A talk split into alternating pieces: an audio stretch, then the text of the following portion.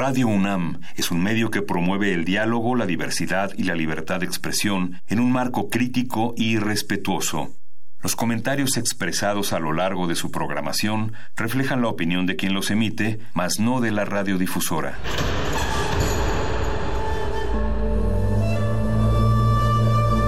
Un templo para la apreciación del ser mediante el sonido. mediante el sonido. Nosotros. El sol sale durante la noche.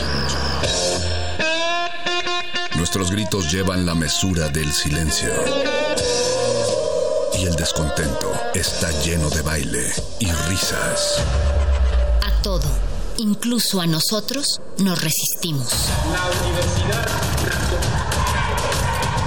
Ustedes y nosotros somos Resistencia modulada.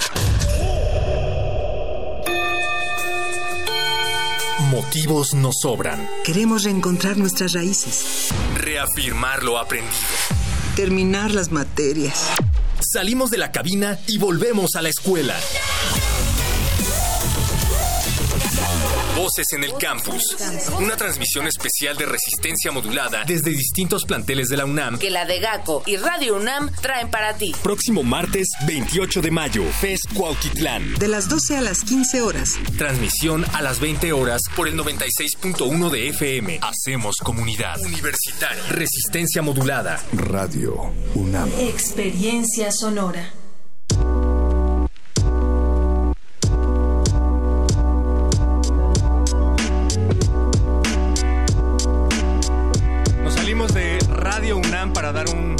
Paseo debajo del sol, porque además el sol está rico y digno de saborearse. Y no sé cómo llegamos caminando hasta la FES Cuautitlán, pero ya que estábamos aquí todos decidimos hacer una transmisión en vivo, así es que muchísimas gracias a todos los que hacen posible esto, a todos los que nos han abierto las puertas, la Dirección General de Atención a la Comunidad y a la gente de la FES Cuautitlán. Venimos a interrumpir sus clases, pero eh, pues más que otra cosa a enriquecerlas, Mario Conde. Llegamos más que nada a interrumpir los exámenes, perro muchacho, porque ¿Hay exámenes? la algarabía que se ve aquí en la FES Cuautitlán indica que ya están próximos a cerrar su semestre, muchos de ellos están próximos a cerrar el año, tienen la sonrisa que solo un alumno que no va a volver a ver a sus compañeros de generación puede tener. Tienen la sonrisa de alguien que se tituló por combate. Por cierto, acabamos de abrir la convocatoria de titulación por combate. El registro está aquí en la mesa de la cabina de cristal de resistencia modulada. Acérquense y ya que están por ahí, pídanos una canción. Estamos complacientes. Ya nos han llegado varias propuestas con dedicatoria y de seguro las vamos a pasar al departamento de producción. Pero recuerden que el hecho de ser complacencias no implica, no los, no los impele a que tengan que dedicarse solamente entre seres amados. Si tienen por ahí un compañero odiado o cualquier Cualquier persona a la que quieran vaciar su, su, hate, justamente aprovechando el fin de ciclo, este es el lugar, esta es la oportunidad.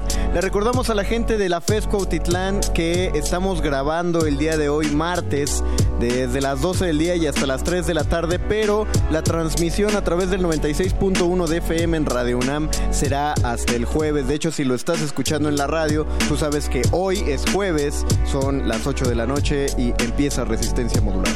Y aprovechen para robarnos en sus redes y Para en nuestras redes, pongan el hashtag Voces en el Campus y utilicen el Resistencia Modulada, arroba R Modulada en Twitter e Instagram y Resistencia Modulada en Facebook. También recuerden etiquetar a nuestros amigos de Radio UNAM, nuestra casa, nuestra madre Radio UNAM.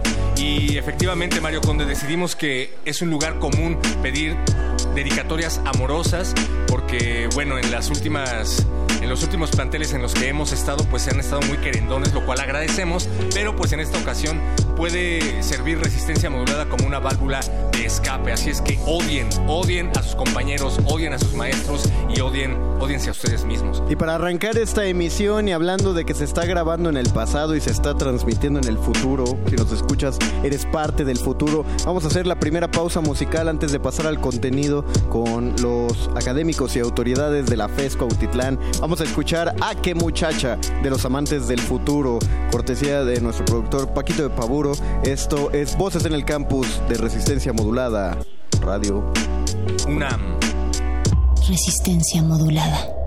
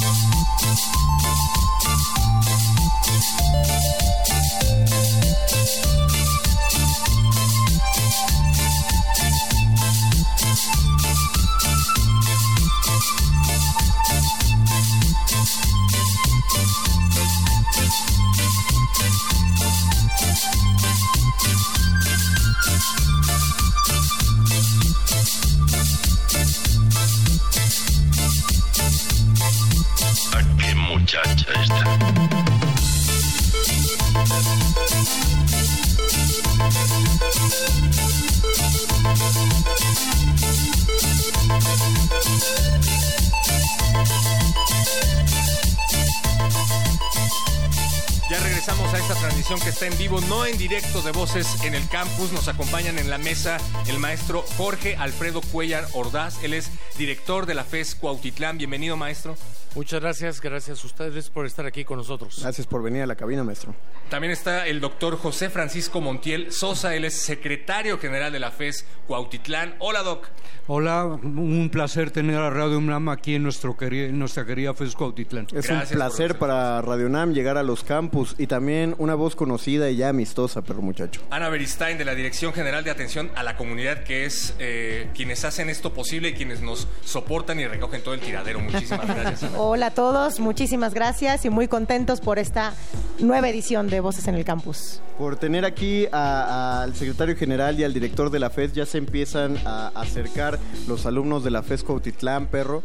Ya, ya hemos llamado, logrado llamar la atención de la comunidad. Son unas Eh, celebridades, maestro director. Cuéntenos, ¿cuál es el orgullo de FES Cuautitlán? Además de sus alumnos. Además de los Y alumnos, aquí. Ah, no, sí.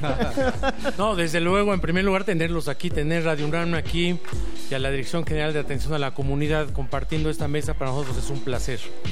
Desde luego, el orgullo de ser FES Cuautitlán son 55 kilómetros de distancia de Ciudad Universitaria para acá.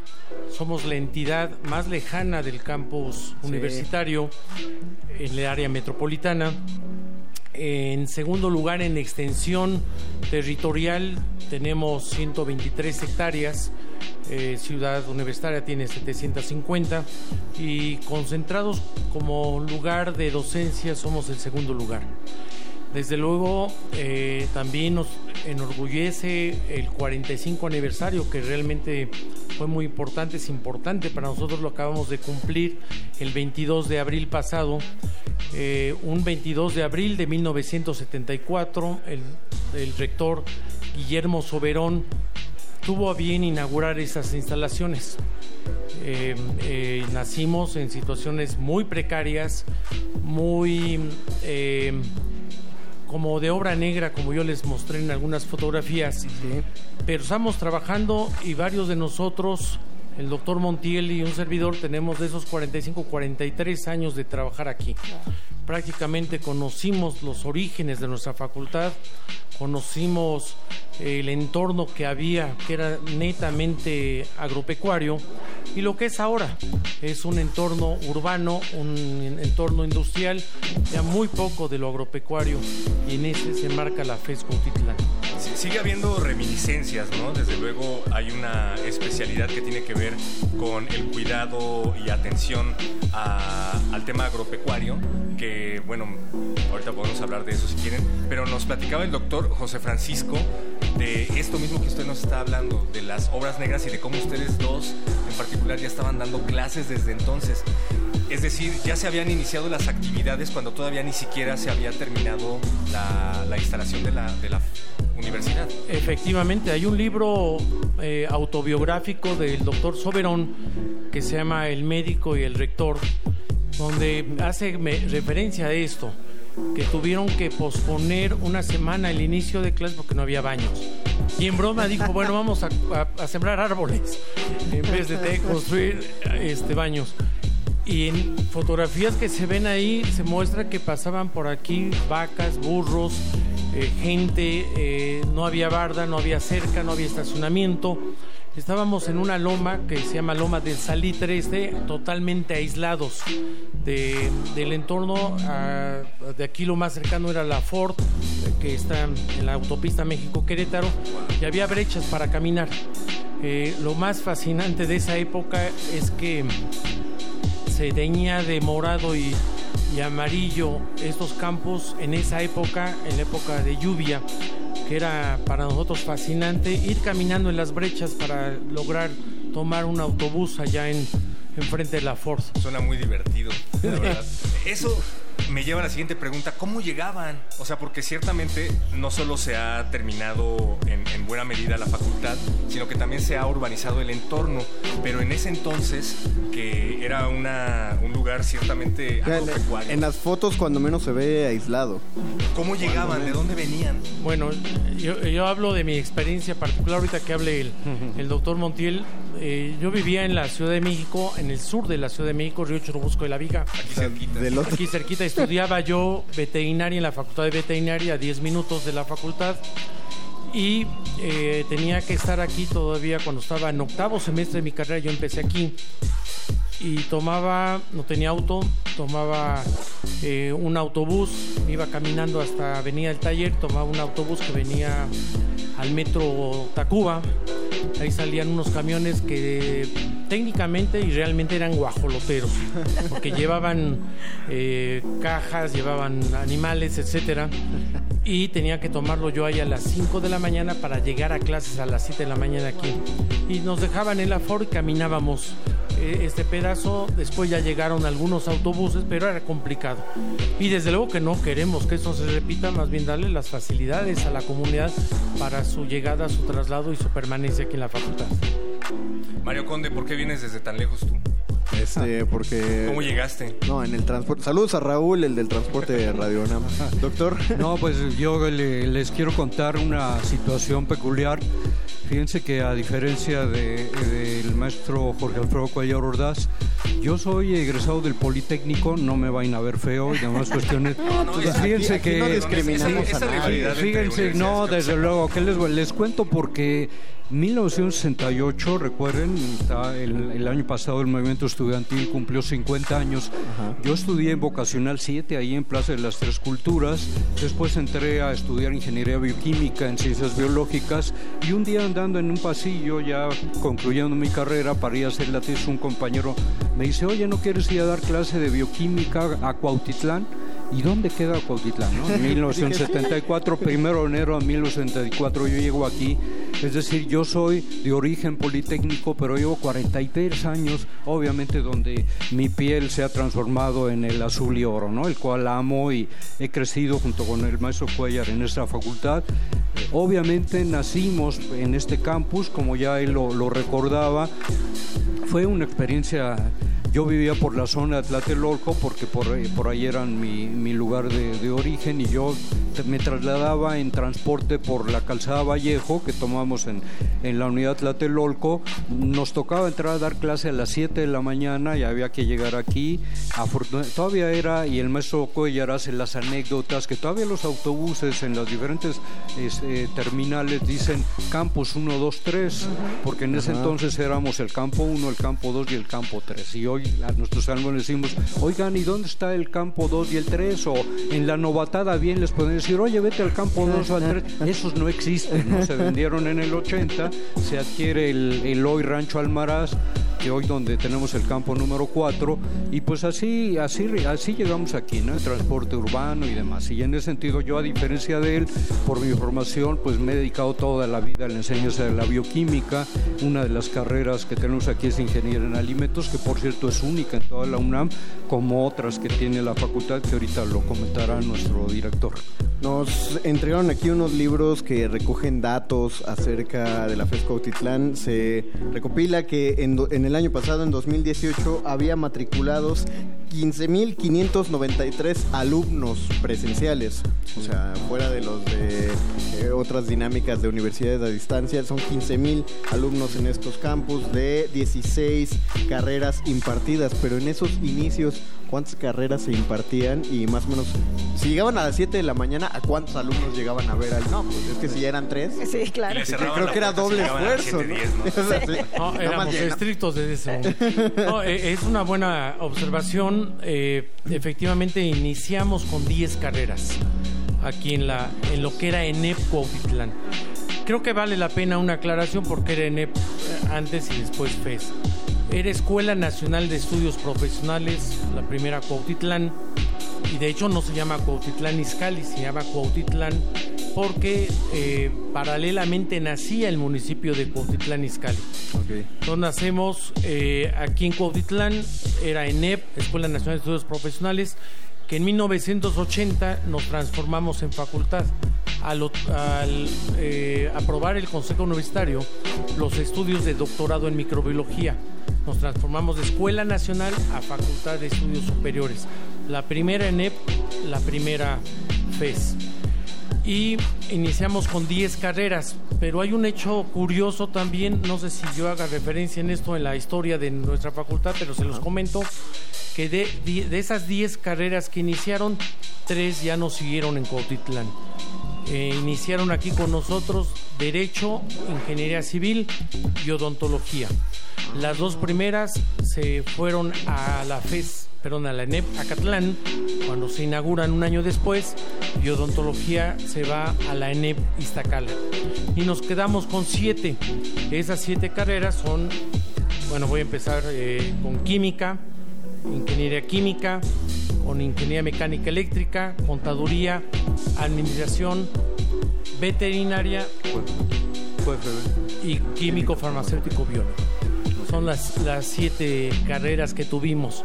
Con matrículas no tan despreciables, iniciamos como un, con unos 3.000 alumnos más o menos y ahora somos 16 carreras presenciales y una distancia, por eso somos 16 carreras y prácticamente nos acercamos a los 16 mil alumnos.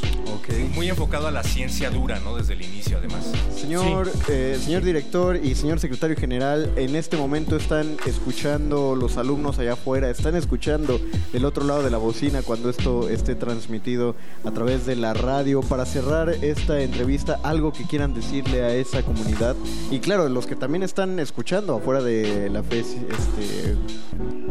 No, en primer lugar, eh, nosotros estamos para servir a nuestra comunidad toda la vida, esos 43 años, primero como profesora y ahora 5 como director, ha sido para atender, no necesariamente resolver, porque la resolución de problemas denotan cuestiones físicas, denota cuestiones eh, eh, administrativas y monetarias que a veces no los tenemos, sin embargo no dejamos de atender a nuestra comunidad que se acerquen a las entidades, a las instancias correspondientes administrativas académicas para atenderlos y desde luego que nosotros estamos muy orgullosos de nuestros alumnos, muy orgullosos de nuestros egresados que son los que le han dado un renombre fuerte a esta facultad.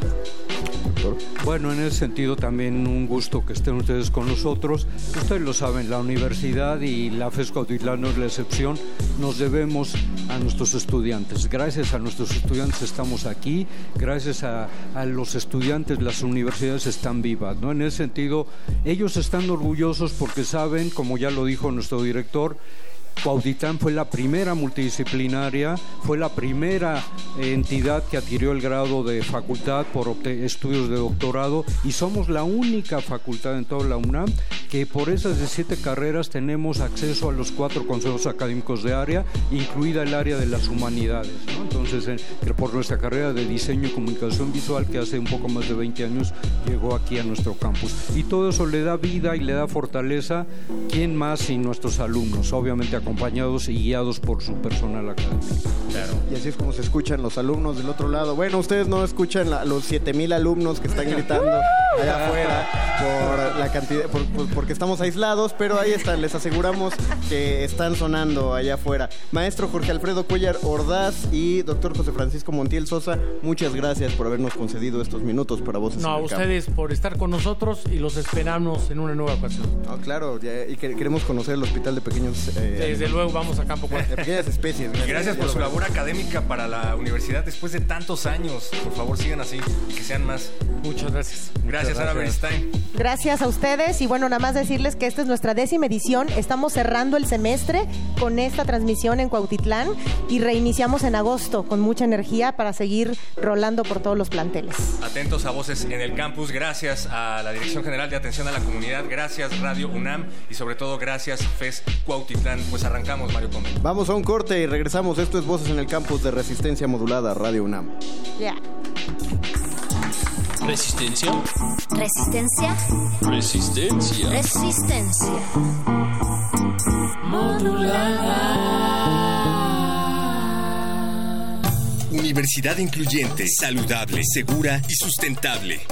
Dirección General de Atención a la Comunidad. Seguridad. En comunidad, cuidamos los instrumentos de estudio y nuestras pertenencias para un mejor desarrollo académico y personal. Nos cuidamos los unos a los otros porque el respeto a todo lo ajeno ayuda a la paz.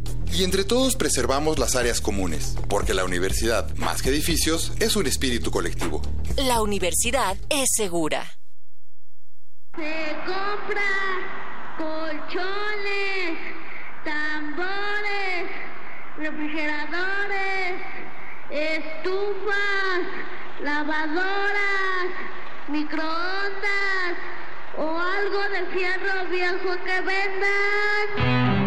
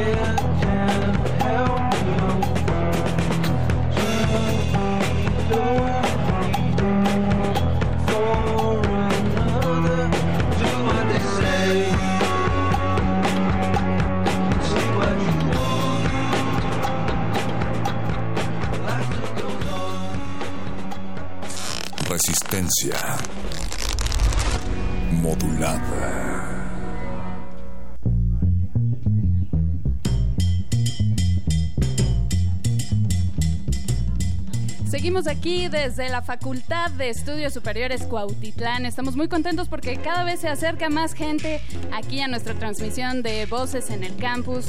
Eh, nos están dejando también todos sus saludos. La maestra Marina Morales que le manda saludos a su hermano. Eh, lo saludamos también que salió de, recuperación. Así que eh, pues saludos a todos. Déjanos sus papelitos. ¿Tienes por ahí también otro, Luis? Tenemos muchos saludos al doctor Ángeles que en un rato va a pasar. Lo saludan desde la licenciatura en Farmacia Generación 09 y también para todos aquellos con parejas tóxicas. Te quiero Diana, atentamente Liud, ahí están las parejas tóxicas. A todos los alumnos de la carrera de química, también arriba y adelante y ya tenemos aquí a propósito de la, de la del tema de la química tenemos aquí al doctor. Ustedes tienen problemas con su relación tóxica, es justo que es necesario que escuchen esta sección porque tenemos al doctor José Juan Escobar Chávez, quien desarrolla parches transdérmicos para el control de enfermedades. ¿Qué significa esto? Bienvenido, doctor. Ok, muchísimas gracias por la invitación y muy contento de estar aquí con todos ustedes y poder compartir un poquito de lo que realizamos como investigadores dentro de la facultad. Y propiamente lo que hacemos en mi laboratorio, en mi línea de investigación, es el desarrollo de formas farmacéuticas no convencionales. Sí hay una línea muy fuerte que es el desarrollo de sistemas transdérmicos, propiamente el desarrollo de parches para el tratamiento de determinadas patologías muy asociadas a lo que es el síndrome metabólico. Hablamos de obesidad, colesterol, triglicéridos, hipertensión, diabetes, etcétera, que actualmente son un problema de salud pública muy fuerte en la población mexicana es decir, en y a algún nivel momento mundo. en lugar de inyectarse la insulina uno se Eh, ¿O exacto. todavía no. No, sí, de hecho, de hecho antiguamente se pensaba que solo ciertas moléculas con determinadas características podían atravesar la piel. El día de hoy, pues gracias al desarrollo de nuevas tecnologías, precisamente se hace posible el que fármacos que antes no se pensaba que pudieran atravesar la piel, actualmente la puedan atravesar y puedan ser tratamientos eficientes, ¿no? ¿Y qué enfermedades, por ejemplo, se pueden ser tratadas con este tipo de, de experimentos? de- Sí, Sí, De- de mira, actualmente. innovaciones, mejor dicho. Ok, actualmente estamos trabajando propiamente para el desarrollo de sistemas transdérmicos, para el control de la presión arterial. Para el, este, también de- desarrollamos sistemas transdérmicos para el control de colesterol y triglicéridos. Y también estamos desarrollando por ahí un parche para el control de la obesidad, sobrepeso y obesidad. ¿no? Esos males que aquejan a tantos mexicanos. Sí, desafortunadamente. Esto significa que las personas que le tenemos miedo a las jeringas nos ayudaría un parchecito. Exactamente, en efecto, yo creo que esa es una de las principales ventajas que te pueden ofrecer este tipo de sistemas, que son sistemas mínimamente invasivos o poco invasivos, porque también hay microagujas para aquellos que tengan fobia a las este, agujas hipodérmicas, que son de varios centímetros de longitud. También nosotros estamos desarrollando microagujas, eh, esto es de tamaño micrométrico, que apenas si se pueden visualizar, que están cargadas de fármaco y que son prácticamente indoloras, ¿no? Para administrar fármacos a través de la piel. Y digamos, ¿cuánto duraría este parche o, o Es- ya es eterno? No, no, no, o sea, este sí tienen una duración. Hablamos, estamos tratando que estos sistemas tengan al menos una duración de una semana, 15 días máximo, en el que ustedes tendrían que hacer el recambio por uno nuevo para poder continuando continuar el Y tratamiento, un ¿no? parche no tiene efectos secundarios, no es como el parche del CD de la tienda de discos que sale uno con la calcomanía y empieza a sonar. Este, este no. Sí, yo, No. yo sí he tenido esa duda. Es- lo, No. lo debemos poner en cualquier parte. Ah, bueno, sí hay zonas en las que se deben de aplicar principalmente, que son antebrazos, este, zona abdominal, zona lumbar, principalmente en zonas donde no haya vello excesivo, porque pues estos sistemas deben de estar adheridos a la piel y el exceso de vello pues puede hacer que se desprendan más fácilmente y por lo tanto pierda la eficacia terapéutica, ¿no? ¿Y cómo eh, podemos adquirir estos parches? ¿Qué, ¿Cuál es el plan, digamos? Sí, mira, actualmente nos acaban de otorgar la patente el año pasado, precisamente para un parche transdérmico para el control de colesterol y triglicéridos. Y ahorita estamos viendo, eh, estamos haciendo toda la difusión posible con empresas. De hecho, he tenido reuniones y tengo reuniones esta semana con empresas que están interesadas en la comercialización de este, de este- del licenciamiento de esta patente propiamente. Entonces esperemos que se llegue a buen término y que se pueda comercializar en un lo- futuro, que ¿no? lo más pronto posible sea ya sea práctico y- disponible. Y, comprar un parche. Sí, exacto, Pero eso es lo que mientras- queremos. Mientras eso ocurre, eh, ¿por qué no hacemos una especie, un pequeñísimo spot para promocionar? Eh, eh, bueno, sí, este, bueno, eh, pues no sé, invitar a todas las empresas farmacéuticas que estén interesadas en el licenciamiento de esta patente para poder este, comercializarla en un futuro cercano, ¿no? Ahí está. Perfecto. Pues, doctor José Juan Escobar Chávez, muchísimas gracias por estar aquí y por hablarnos de los parches. Muchos que le tenemos miedo a las agujas, seguramente los vamos a comprar. Claro que sí, un gusto. Muchas gracias. Vamos a escuchar una rolita y regresamos a Voces en el Campus. Esto es Resistencia Modulada Radio UNAM. Resistencia modulada.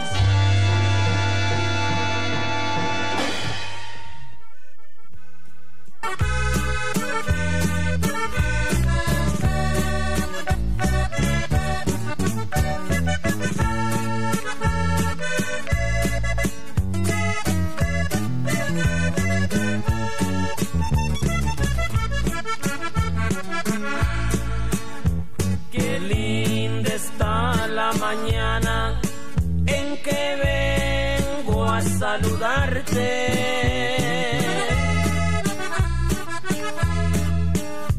Venimos todos con gusto y placer a felicitarte.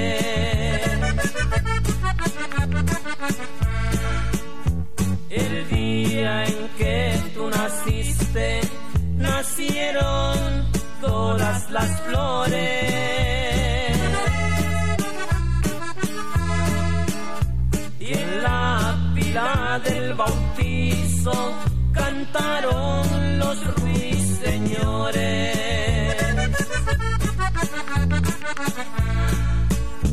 Ya viene amaneciendo y a la luz del día nos dio. Levántate de mañana, mira que ya amaneció.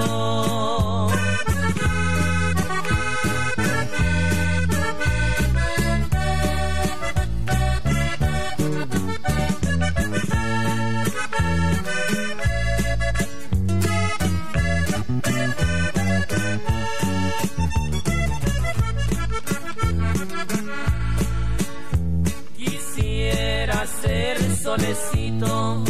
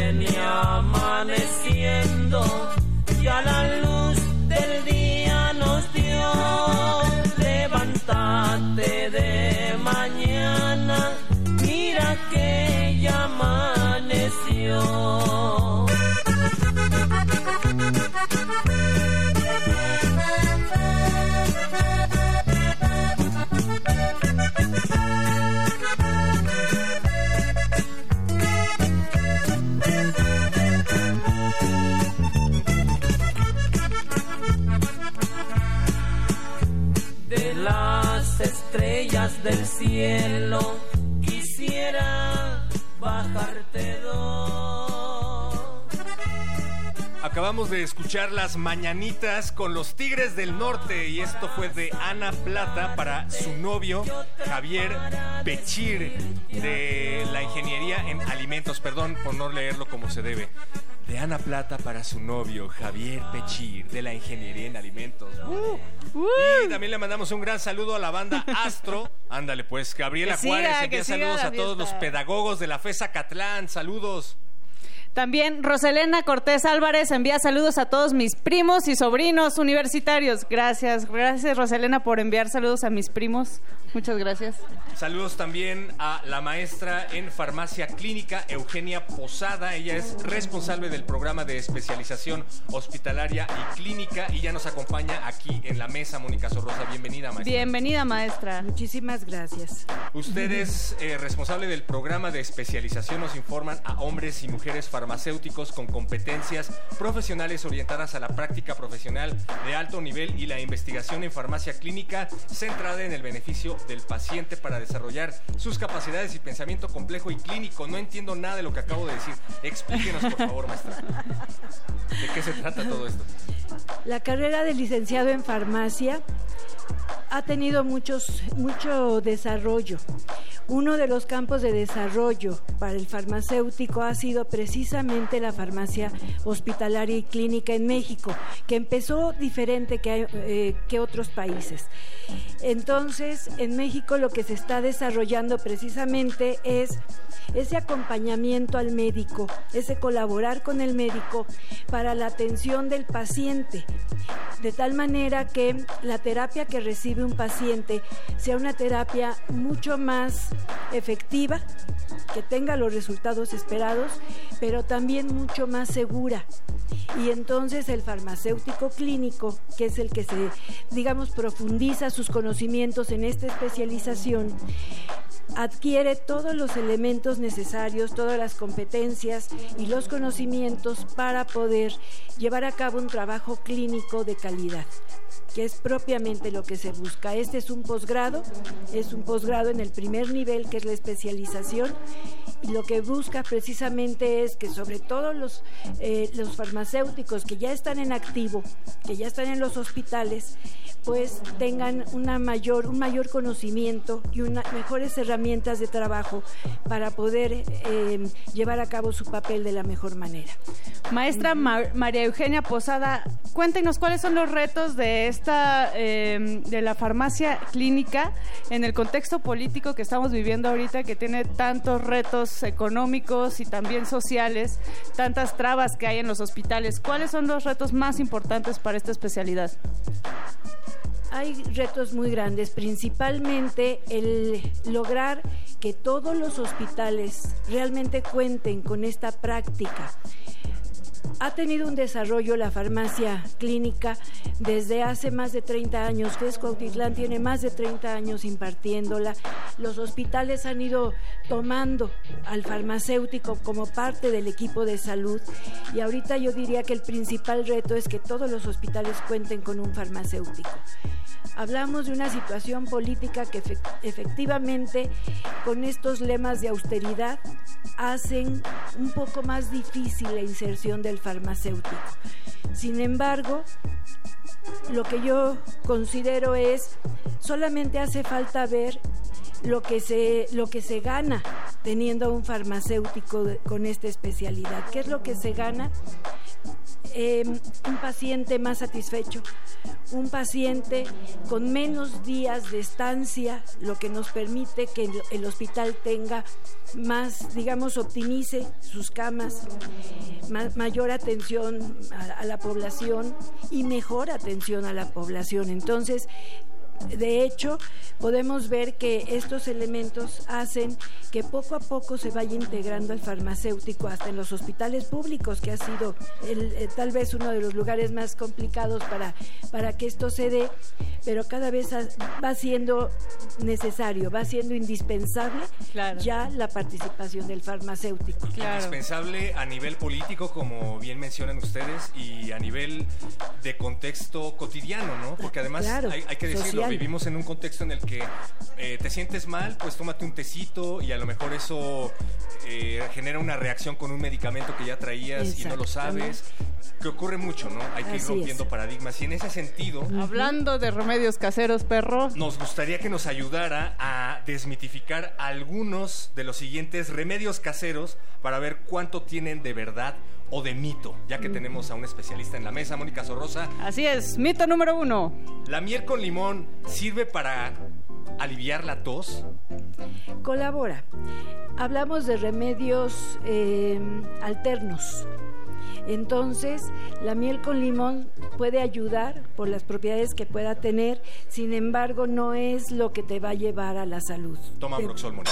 Eh, eh, a lo mejor Ambroxol no, pueden haber otras cosas mucho más leves, mucho más ligeras para que no dañen el Perdón, estómago. No se automediquen. Mito número dos, maestra, el pan pa'l susto. Mito o realidad. Me encanta eso, eso de tomar un de comer un pan duro después de un susto. No, eh, definitivamente esto es un, mito total y absoluto. No hay nada que lo sustente. Coman bien, eso sí. Siguiente mito. Me siento mal, me voy a tomar una Coca-Cola porque se me bajó la presión. bueno, la glucosa, el azúcar que contiene la Coca-Cola puede ayudar de, de, alguna manera, como también de repente el coñac, ¿por qué no? Ah, me, ah. encanta la farmacéutica. Perfecto. Sin embargo, sin embargo, realmente estamos hablando de, eh, digamos, cosas que en un momento dado ayudan un poco, pero no son, vuelvo a insistir, no son el remedio ideal. Pues María Eugenia Posada, responsable del programa de especialización hospitalaria y clínica, muchas gracias por estar en Resistencia Modulada. Y perro muchacho, vamos a escuchar una canción. Nosotros seguimos transmitiendo desde la FESCO Autitlán. Esto es Resistencia Modulada, Voces en el Campus. Y si ustedes están aquí, se tomaron una foto con el perro muchacho, súbanla a las redes de Resistencia Modulada con el hashtag Amo al Perro. ¡Qué oso! Resistencia Modulada. From my heart and from my hand, why don't people understand my intention?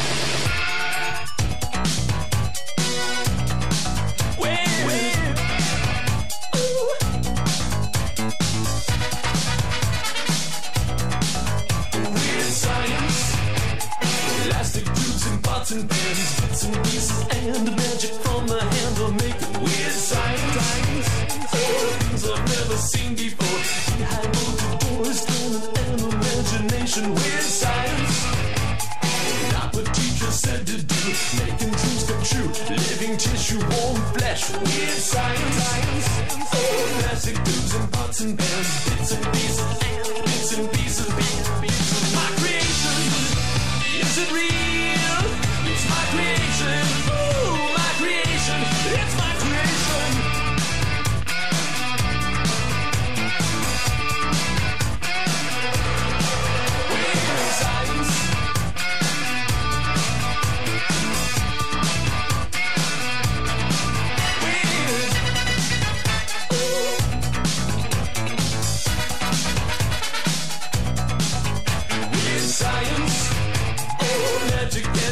technology, voodoo dolls and chants, electricity will make it weird science. Fantasy and microchips shooting from the hip, something different will make it weird science. Oh, pictures from a magazine, diagrams and charts, mending broken hearts and making weird science. Something like a recipe,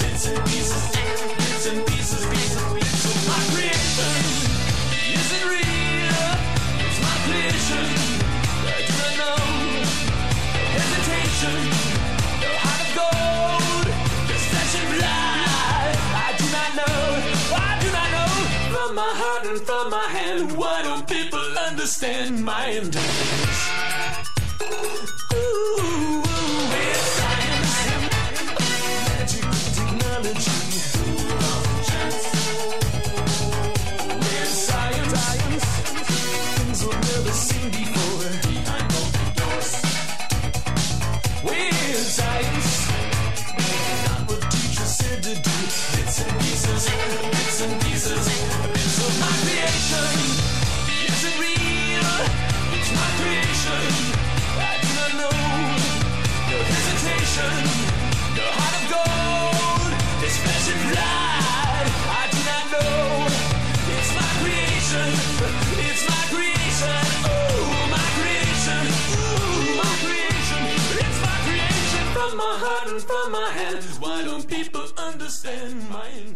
Intention? Escucha, escuchas. Resistencia modulada.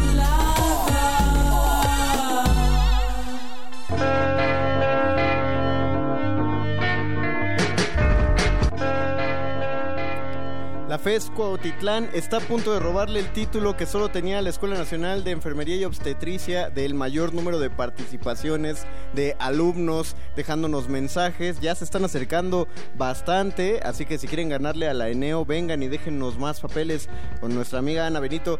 Nos escribe alguien aquí entre los el alumnado de la FES. Saludos a los alumnos de Química. ¿Química qué? Ana- química analítica básica e instrumental de farmacia y BQD, lo que sea que signifique eso, para que también se informen y se escuchen sus voces por Radio UNAM de parte de la profesora Elia Granados E. Que se escuchen los alumnos de la profesora Elia Granados. con una letra muy bonita y de color rosa. Saludos al doctor Alejandro Cabrera García desde la FESCO Utitlán de Luis Mm. Gerardo y Ah. Juana Cabrera 100% Pumas. Y con una voz y con una voz, con una letra todavía más bonita que esa Luis nos escribe de la doctora María Eugenia y Yunuen. Saludos a toda la familia académica de Ingeniería en Alimentos. Carita feliz. Y así es como llegamos a la siguiente sección. Tenemos a tres invitadas. Ella es la doctora Andrea Trejo, también Gabriela Vargas Martínez y Paola Briseño, quienes nos hablarán sobre la revista digital Paciencia para Todos. Bienvenidas. Gracias. Muchas gracias. Miren, eh, prácticamente nuestra revista es un proyecto universitario que surge con la necesidad de divulgar lo que se hace en ciencia, tecnología, cultura y arte para jóvenes de nivel bachillerato y licenciatura que tengan interés en acercarse a la generación de este conocimiento que a veces es complicado para ellos. Es una revista digital eh, que se saca semestralmente y que obviamente tiene como objetivo una de las actividades sustantivas de la UNAM, que es la divulgación de la ciencia y la cultura.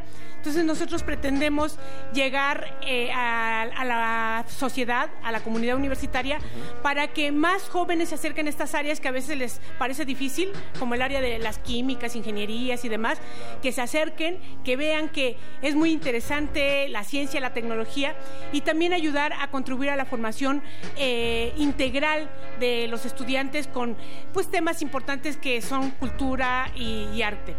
Nuestra visión básicamente es pues tener ese ser posicionarnos en los medios de comunicación, pero prácticamente lo que queremos es poder eh, compartir con la sociedad todos los conocimientos que se genera en nuestra máxima casa de estudios.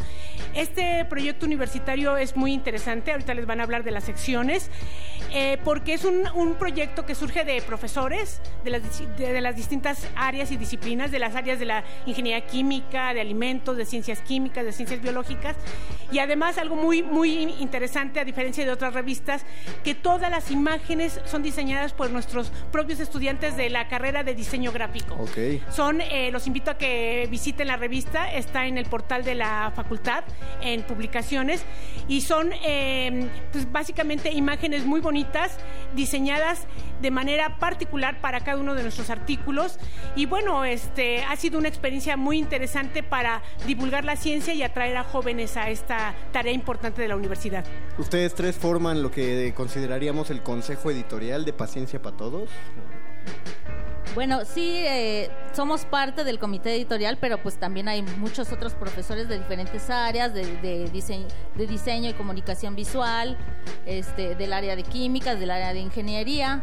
Y pues hasta ahorita eh, tenemos ya cuatro números publicados, como decía la doctora Andrea Trejo. Este, se, la revista es semestral. Semestral, ok. Y entonces estamos invitando también al- a nuestros estudiantes, a los profesores, para que nos manden contribuciones. Son contribuciones cortas de, digamos, no más de tres páginas, con lenguaje sobre todo este, muy sencillo, que, que lo pueda un alumno que no sea de químicas entender la utilidad de de, de esta este, de esta rama de las ciencias, ¿no? De la química y, y también, pe- pero también este difundimos la cultura, sí, Eh, este, eh, eh, digamos la cultura como ayuda a la sociedad, ¿Y cómo- sí. ¿Qué secciones, Paola, podemos encontrar algunas rápidamente? Pues tenemos secciones de, a- de artes, tenemos de humanidades, tenemos algunas que son muy, muy técnicas, pero como dice la doctora Gabriela, son eh, secciones que están muy, muy básicas, con un nivel eh, que ayude a los jóvenes a entender eh, los textos, pero también tenemos algunas secciones que son muy divertidas. Desde, por ejemplo, en el número 4 me tocó contribuir con un texto acerca de la historia de las epidemias más importantes de la humanidad. Ok. Entonces, son temas interesantes, llamativos, pero que también ayudan a que la gente aprenda y se acerque porque México tiene un problema respecto a la cantidad de gente que estudia eh, áreas científicas. Entonces, la contribución de la FES es total, desde enseñar, proveer al país de muy profesionistas de muy buen nivel, pero también acercar a los jóvenes. Ahora, eh, Paola, Gabriela y Andrea, lo bueno de que sean tres es que de esta manera se van a poder ayudar mutuamente en la dinámica que se ha preparado para ustedes. Al trabajar tanto en la divulgación de la ciencia, creo que la manera más fácil en la que nos acercamos a ese tipo de divulgación son con esas capsulitas del tipo o frases del tipo ¿sabías que? Entonces, lo que queremos saber es cuántos datos de, de estos dos años, de estos cuatro semestres que han trabajado para hacer Paciencia para Todos, ¿cuántos datos de estos interesantes podrían mencionar juntas en 60 segundos? Digo, no, no tienen que ahondar. Sí, en estilo tweet. Exactamente, no tienen que ahondar, podrían decir, ¿sabías que el pan no te ayuda en nada a un susto? Por ejemplo, como ya nos explicaron en el bloque pasado. Entonces, ¿cuántas, ¿cuántas de estas podrán decir entre las tres en 60 segundos? ¿5, 10, 15? No, no sabemos, vamos a, vamos a darles el tiempo. Pregunto en producción, les cuento ya de una vez.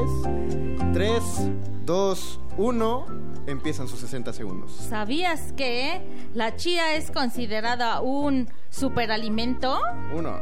Porque ¿Sí? ¿Uno? Llevamos uno, llevamos un dato. ¿Sabías que las vacunas sí funcionan y son importantes? llevamos dos.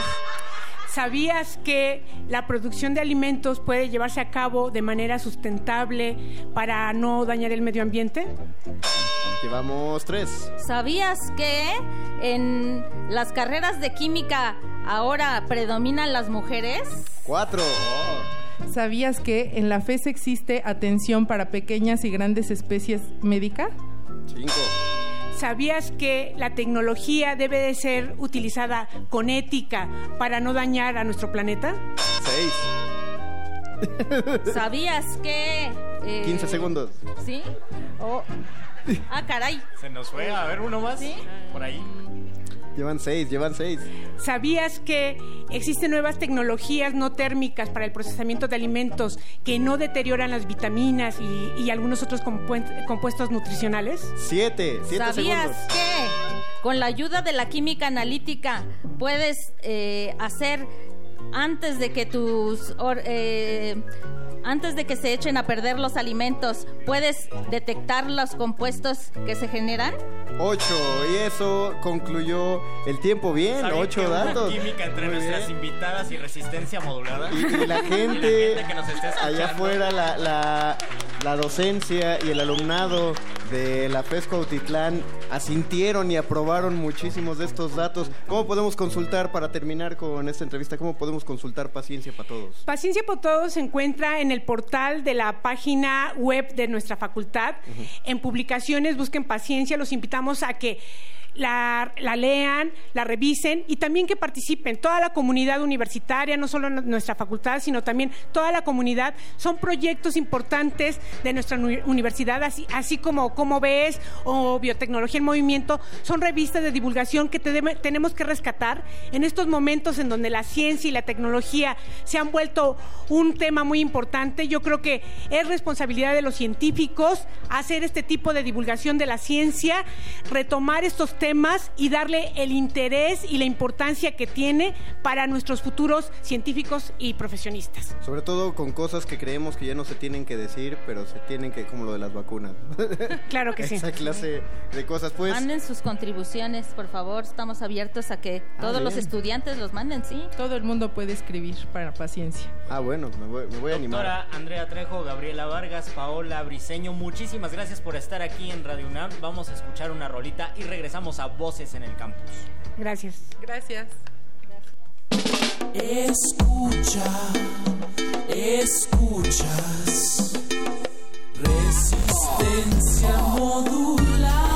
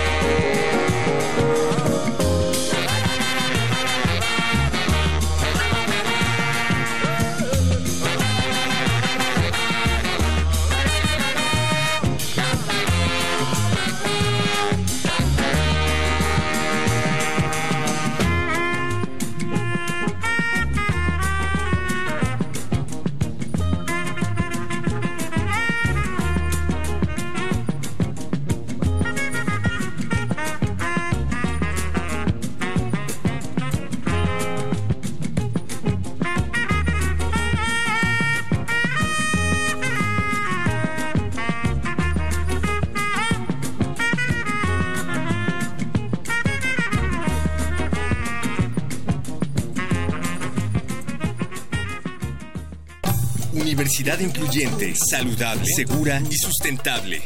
Dirección General de Atención a la Comunidad. Inclusión. Puedes verla al transitar en los pasillos, sin importar ropa, cuerpo o color de piel. Se escucha en las aulas, donde hay acceso a la información sin importar género, preferencia o identidad sexual. Se siente en el campus, donde puedes ser como quieras y siempre habrá personas que comparten nuestra identidad. La universidad es incluyente. Resistencia modulada.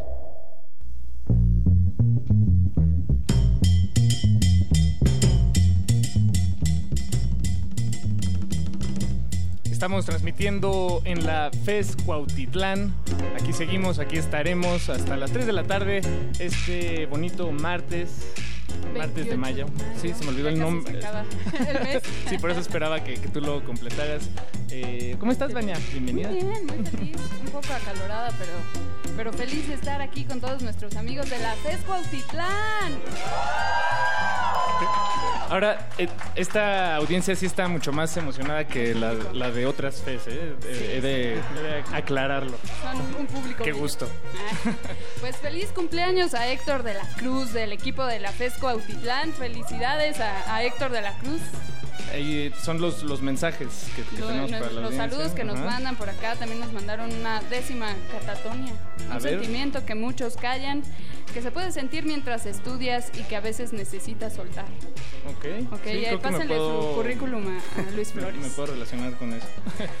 pues eh, ahora a continuación, querida Vania, vamos a, a charlar con un alumno de, de este de esta De este plantel. de este plantel porque por muchos años nos ha fascinado la tecnología de, de impresión en, la, en segunda dimensión, eh, pero afortunadamente los alcances tecnológicos ya nos permiten ir más allá, ir una dimensión más allá, ya no tenemos que conformarnos con la impresión en 2D, ya podemos imprimir en 3D, ya no tenemos que imprimir nuestras hamburguesas en, en fotos sencillas, sino que ya podemos ir más allá y, y tocarlos y olerlos y comérnoslos. Eh, Luis Chávez, bienvenido aquí a esta charla. Hola, ¿qué tal? mesa. Eh, tú eres alumno de la Ingeniería en Alimentos aquí sí, en FES Cuautitlán y estás eh, involucrado en una incubadora que es un proyecto de impresión de 3D en alimentos. Así es, este, estamos trabajando ahorita en un proyecto relacionado con la impresión de alimentos. Este, nuestro trabajo eh, ha, ha involucrado mucha investigación respecto a la forma en que, digamos, se elaboran los alimentos en tercera dimensión. Es decir, por ejemplo, cómo, cómo imprimir masas de maíz, cómo imprimir este, ciertos este, eh, almidones, ciertos este, azúcares o proteínas en, en este caso. Ok, cu- cuando dices imprimir, ¿qué, ¿por qué la analogía está ahí colocada con la impresión y no en, no sé, en cocinar? Ah, lo que pasa es que eh, cuando imprimimos un alimento, lo que se hace realmente es este generar, eh, digamos, el trazado de un diseño por computadora y posteriormente con una impresora, con un, eh, una máquina, lo que hace es trazar ese diseño en computadora, en un, eh, bueno, trazarlo hasta generar un, digamos, un modelo tridimensional del alimento que se generó. Ok, y, y hasta ahora este tipo de tecnologías las vemos eh, casi exclusivamente en, en universidades, en centros de, de investigación, o ya es muy probable que me haya echado unos tacos de pastor No, impresos. e, es reciente, de hecho todavía es una tecnología muy joven. Este, eh, probablemente, eh, bueno, ahorita, actual, más bien actualmente, eh, uno de los pioneros que ahorita está trabajando en, esta tecnología es Japón. Ahorita está Japón trabajando en lo que le llaman este eh, sushi bit, que es como cubos de alimento. Y digamos que su aplicación se está lle- eh, llevando más para poder, eh, digamos, levantar la parte atractiva de los alimentos, es decir, hacerlos más llamativos, más este, eh, interesantes, más este, deliciosos, por así decirlo. Entonces la impresión en alimentos eh, básicamente se basa en eso, en generar un atractivo, un extra al alimento. Bueno, el- el- los alimentos ya de por sí son atractivos, ¿no? Ah, lo- Lo que sucede es que con impresión en alimentos puedes generar, este, digamos, figuras más este, interesantes. Por ejemplo, eh, podemos, en este momento estoy trabajando en un proyecto para poder generar, por ejemplo, rompecabezas con alimento. Ah, wow. Es decir, este, por ejemplo, se puede realizar eh, eh, la impresión de, de una cierta figura o un cuadro, por ejemplo, de matiz, y con ese cuadro generar, este, por ejemplo, eh, piezas, digamos, del cuadro para poder después cocinarlas y generar, digamos, el cuadro impreso. Ok. Me, me imagino que hay eh, ciertos alimentos que son más imprimibles que otros. ¿no? Así es, Eh, así no, es. No hay, no puedes agarrar cualquier eh, este, material o, o ingrediente y, y replicarlo. Así es. ¿Cuáles son los que sí? De hecho, eh, es uno de los problemas que tiene la impresión en alimentos porque necesitas tener las consistencias adecuadas en los alimentos. Por ejemplo, en ocasiones la masa de maíz eh, pues se presenta como tiene una consistencia adecuada para poder este, manejarse, es decir, no se deforma rápidamente, no, no decae cuando, cuando se genera la impresión. Y en el caso, por ejemplo, de la, de la masa de, de hot cakes, tiene una consistencia distinta. Entonces, prácticamente se desparrama cuando tú intentas imprimir. Sí, No claro. genera estructuras, por ejemplo. Oye Luis, eh, a ti en particular, ¿por qué te llamó la atención hacer, participar en este proyecto tan innovador? Ah, sucede que una vez, eh, bueno, a mí me gustan mucho los tlacoyos, entonces no me da tiempo de hacerme tlacoyos. Simplemente entonces dije. "Pues, ¿por qué no hago una máquina para hacer los tlacoyos? entonces, este, pues surgió la idea, y entonces dije, pues vamos a hacer una, una máquina para hacer tlacoyos. Y entonces surgió la idea de hacer este, un tlacoyo impreso y sí se logró y, resultó este estar delicioso. Sí.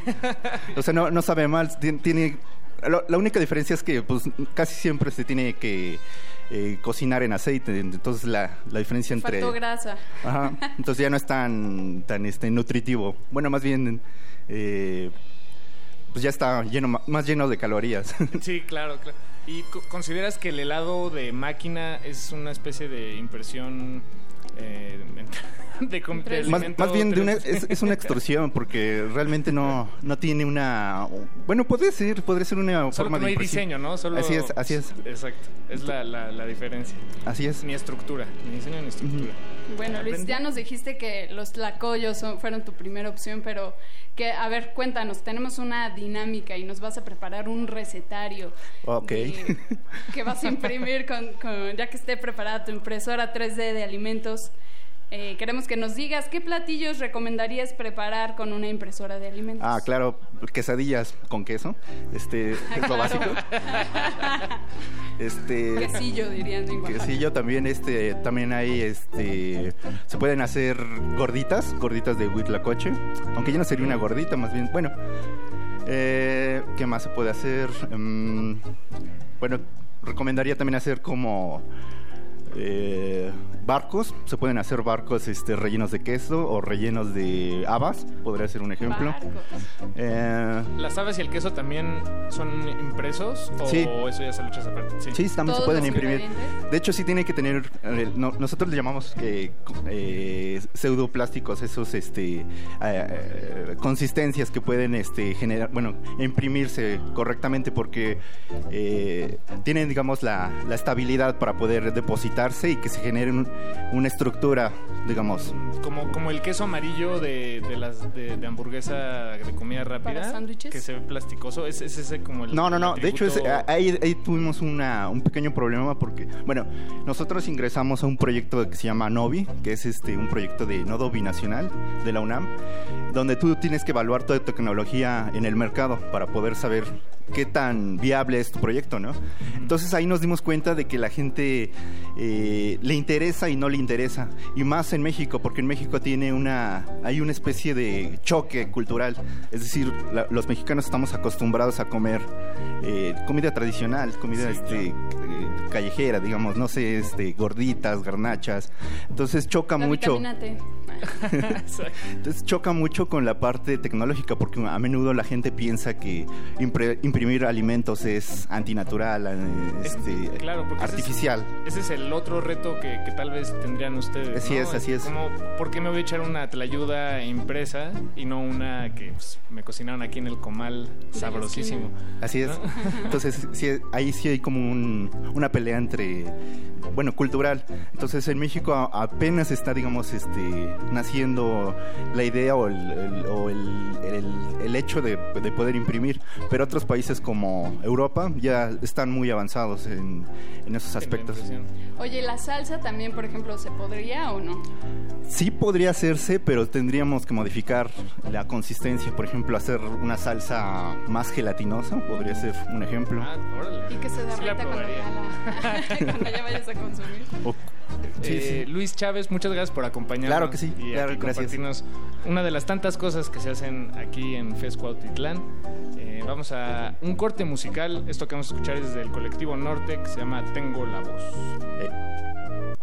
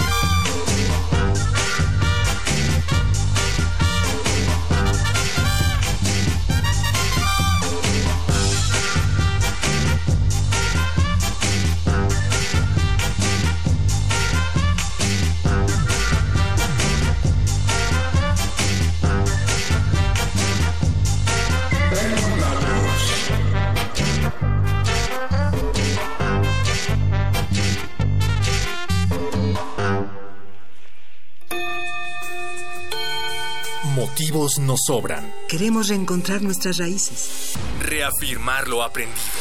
terminar las materias. Salimos de la cabina y volvemos a la escuela. Voces en el campus. Una transmisión especial de resistencia modulada desde distintos planteles de la UNAM. Que la de GACO y Radio UNAM traen para ti. Próximo martes 28 de mayo, FES Cuautitlán. De las 12 a las 15 horas. Transmisión a las 20 horas por el 96.1 de FM. Hacemos comunidad. Universitaria. Resistencia modulada. Radio UNAM. Experiencia sonora.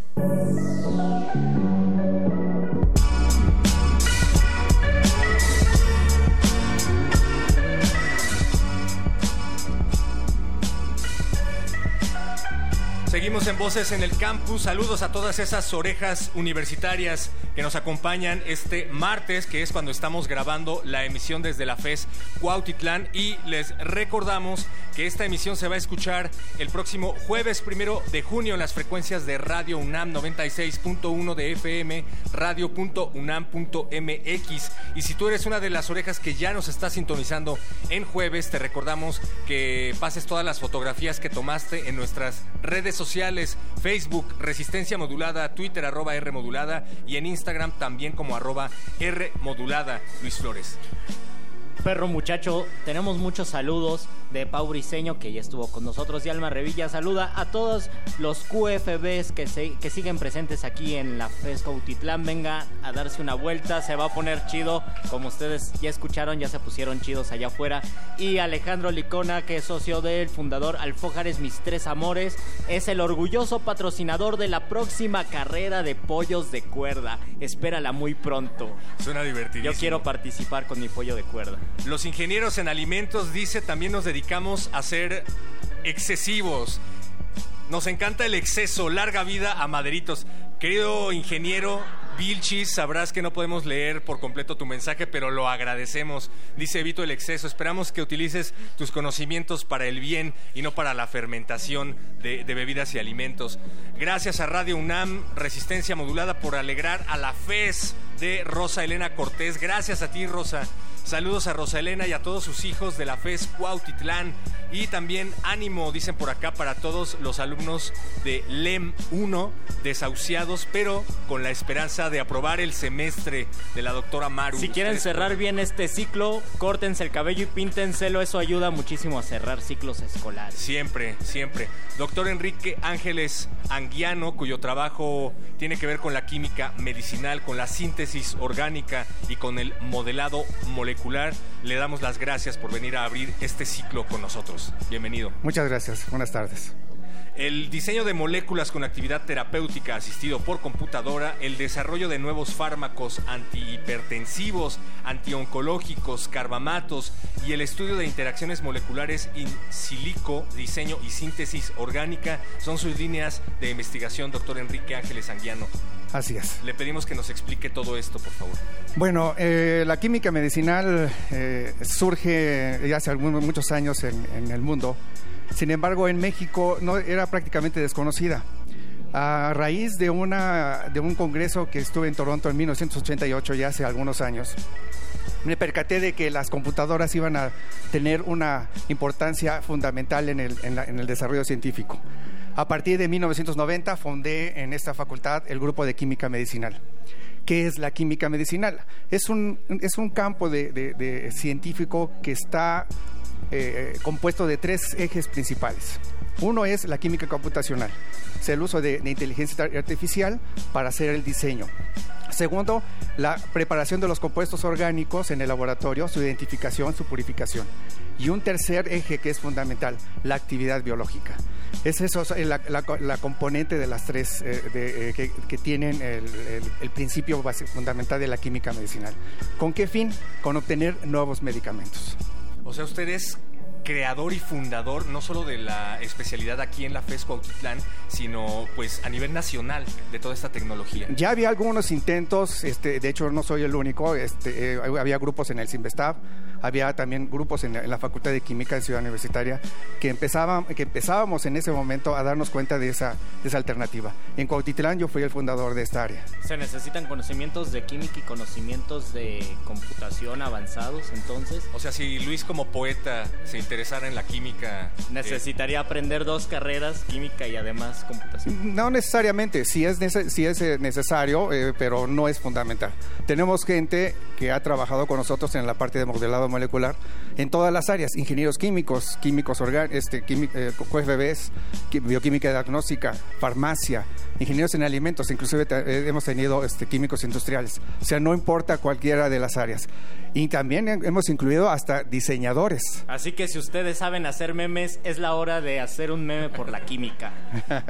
Eh, doctor, si supongamos que disponemos de todos los recursos económicos y técnicos, los suficientes sujetos de prueba sin restricción alguna, es decir, que México ha ingresado abiertamente al mundo de la tecnología que se ha puesto a la vanguardia internacional, ¿qué sería lo más sorprendente, lo más inimaginable que se podría hacer con el diseño de moléculas desde su especialidad? Bueno, eh, creo que en el punto en donde nos encontramos en el país, tenemos toda la, la capacidad este, intelectual para poderlo hacer. Tenemos eh, de la infraestructura necesaria, pero no suficiente. Ahí es donde nosotros em- empezamos a tener una falla. Eh, la universidad tiene un, fin fundamental que es precisamente generar conocimiento.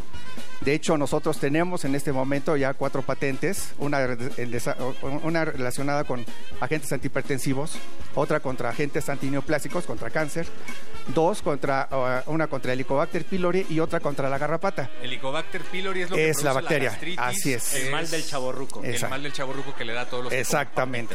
O sea, tenemos cuatro patentes ya de propi- propiedad de la UNAM y que falta el empujón más importante, pero el empujón que no se puede dar de- de- dentro de una institución educativa. ¿Por qué? Porque se requieren muchos eh, recursos. Sé que es la parte clínica.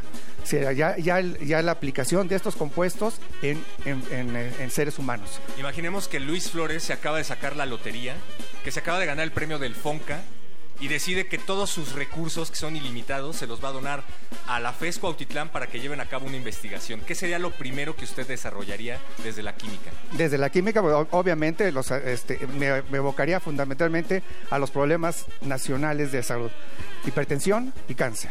Y de hecho, eso es lo que, eh, para eso necesitaríamos los recursos para hacer ya estudios en humanos.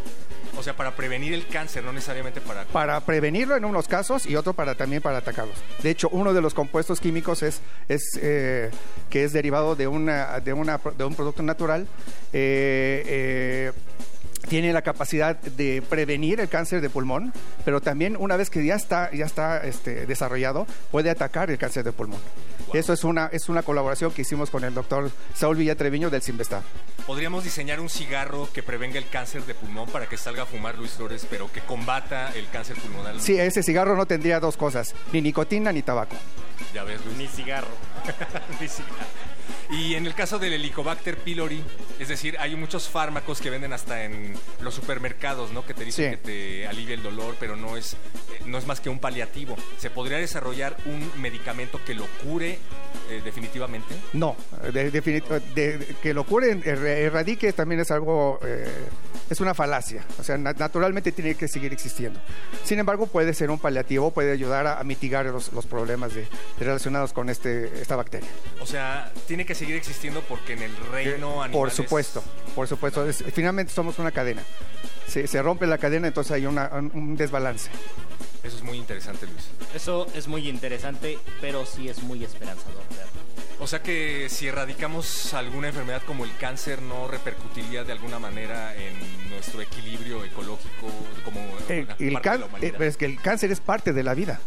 O sea, finalmente eh, el, el- el- el término de una célula es apoptosis precisamente, es- se, se, eh, se- se mueren las células. O sea, el, el- el cáncer es, un- es algo que invariablemente tiene que, que tiene que pasar en el transcurso de nuestra vida. A mayor eh, edad, mayor probabilidad de tener cáncer.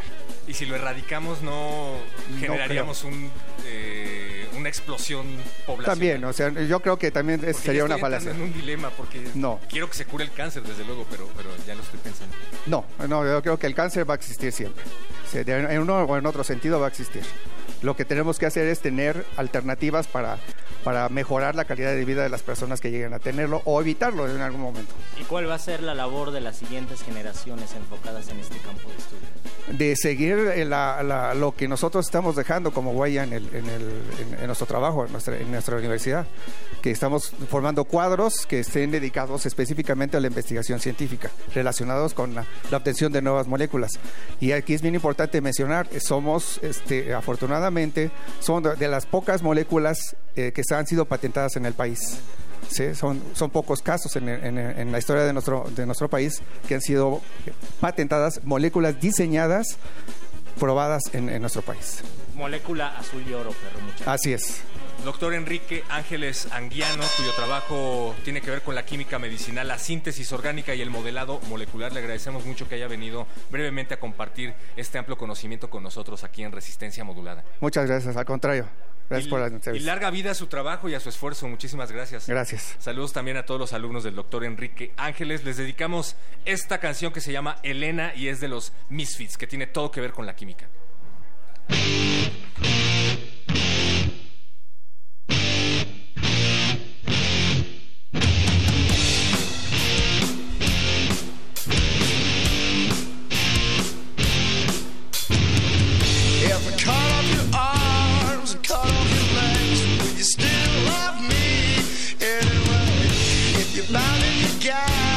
Gag, draped and displayed, would you still love me anyway? Why don't you love me anyway? Why don't you love me anyway? If I cut off your arms, cut off your legs, would you still love me anyway? If you're bound in your gag, draped and displayed, would you still love me? Love me anyway?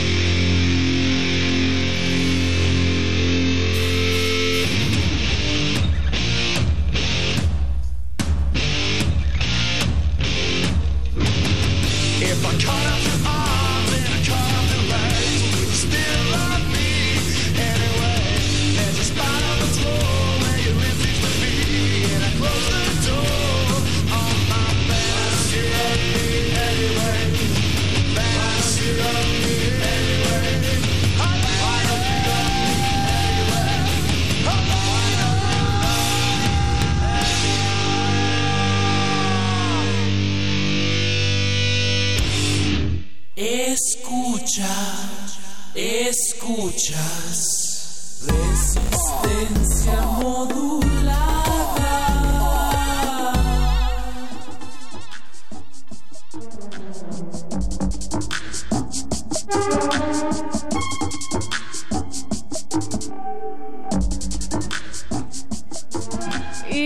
Manera tan energética después de los Misfits, regresamos a Voces en el Campo. Luis Flores ya se está afinando la bataca aquí afuera de esta cabina móvil de resistencia modulada. Y los estudiantes ya se están afinando para terminar esta salvación del semestre. Recuerden que los rosarios para salvar el semestre es a las 5 de la tarde en la explanada principal. Y a los mejores académicos de la FESCO Utitlán, la doctora Guadalupe Caballero y la doctora Gabriela Vargas, les mandan saludos. Síganos mandando sus saludos. Estamos aquí en la explanada de esta FESCO Autitlán. Y también, pues, casualmente estaban por aquí pasando la doctora Elisa Delgado, la doctora Francisca Alicia Rodríguez y Luisa María Cortés Benítez. Bienvenidas a esta cabina, Bienvenidas. chicas. Ay, muchas gracias. Buenas Ustedes tardes. nos van a contar sobre el quinto Congreso de Ciencia, Educación y Tecnología, donde se hablará de ciencia y este año se incluye un apartado especial de mejores prácticas educativas. Cuéntenos de qué va este Congreso, dónde se lleva a cabo. Exactamente. Eh, esta es la quinta vez que se lleva a cabo este congreso aquí en la Facultad de Estudios Superiores Cauti- Cuautitlán, en Campo 1.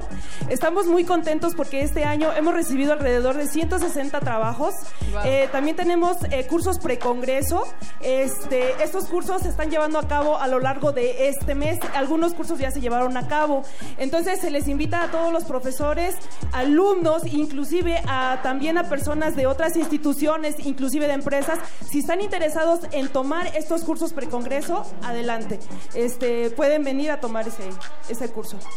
Perfecto. Eh, doctora Elisa, platícanos un poco cuáles son los retos educativos de la ciencia, porque siempre nos enseñan desde muy pequeños a que la ciencia es difícil, es compleja, las matemáticas son aburridas. Entonces, desde pequeños hasta ya un grado universitario, ¿cuáles tú crees que son esos retos de, de enseñar a, a los alumnos? ¿Por qué la ciencia y no dedicarnos a tocar el ukulele? o a la- ser poeta. La verdad es que en este congreso creo que es una oportunidad, o sea, sí quiero tocar el tema del congreso porque es una oportunidad en la que todos los jóvenes y todos los profesores, que aunque a veces nos casamos con ciertas ideas, ¿no? Justo desde pequeños nos van centrando en la dificultad que vamos encontrando en el camino y no en las bondades que podemos tener en los campos de la investigación y de la ciencia y la verdad las cosas que nosotros podemos aportar, cada uno puede aportar su granita de su granito de arena. En ese sentido, por ejemplo, este congreso que busca hacer la síntesis multidisciplinar de todas las áreas que tiene la Facultad de Estudios Superiores es un esfuerzo, la verdad, muy importante de la facultad multidisciplinario y que habla justamente de ese trabajo colectivo. Los retos educativos para la ciencia son muchos, todos trabajamos desde muchos aspectos, la divulgación, eh, la eh, eh, difusión de resultados, el trabajo en laboratorio, el trabajo escrito, las publicaciones, etcétera.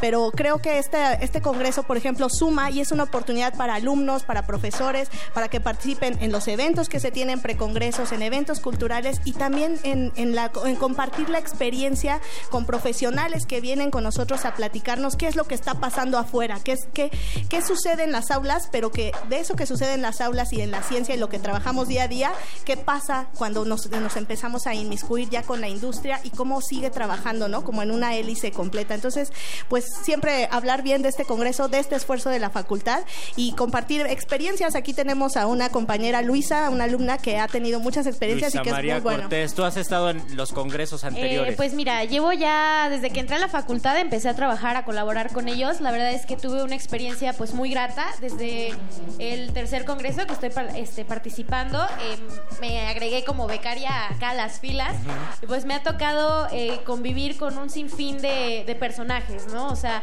desde compañeros míos, este, compañeros de otras facultades, como, o sea, trabajar a la par incluso con doctores, con empresarios y la verdad es una experiencia padrísima que este tipo de actividades que nos ofrece la facultad, este, pues deberíamos aprovechar, ¿no? Y yo creo que aprovechar también este espacio que nos están brindando el día de hoy, pues para invitar a todos mis compañeros, a todos los empresarios, como mencionaron ya acá mi, este, el equipo, eh, pues la verdad que aprovechen este tipo de actividades porque son únicas. Yo creo que si nosotros, Luis, hubiéramos tenido esta oportunidad de conocer la ciencia desde otras perspectivas, tal vez nos hubiéramos adentrado más a estas maravillas que además sirven mucho en narrativas como la poesía, en ciencias de la comunicación. Creo que hace más falta esta interdisciplina de la que nos hablas, doctora, Fíjate y, que- y hay que fomentarla sobre todo. Sí, justo esto que estás comentando, nosotros también no solamente nos centramos en las ciencias duras, ¿no? Que generalmente cuando la gente piensa en ciencia, piensa en ciencias exactas. Somos un grupo multidisciplinario también de ciencias sociales y de humanidades. Justamente por eso se suma. Este año es el primer año que en- entra al programa el primer encuentro de buenas prácticas docentes, porque de alguna forma eh, habíamos como dejado un poco de lado la labor del profesor y todas las acciones que realmente nuestros profesores aquí en la UNAM realizan, que son muy valiosas y que son muy valiosas en beneficio de que nuestros alumnos todos tengan un mayor aprendizaje, un mayor conocimiento y sobre todo un mayor interés y motivación en la ciencia. Entonces, este año estamos con manteles largos porque se suman nuevas actividades al Congreso, se suma una cartera impresionante de cursos que les pueden ayudar a ustedes a focalizar, hay muchos intereses, ¿no? Por ahí hay algunos que ya tenemos un cupo saturado y estamos muy contentos por eso. Doctora Francisca, ¿de cuándo a cuándo es el Congreso?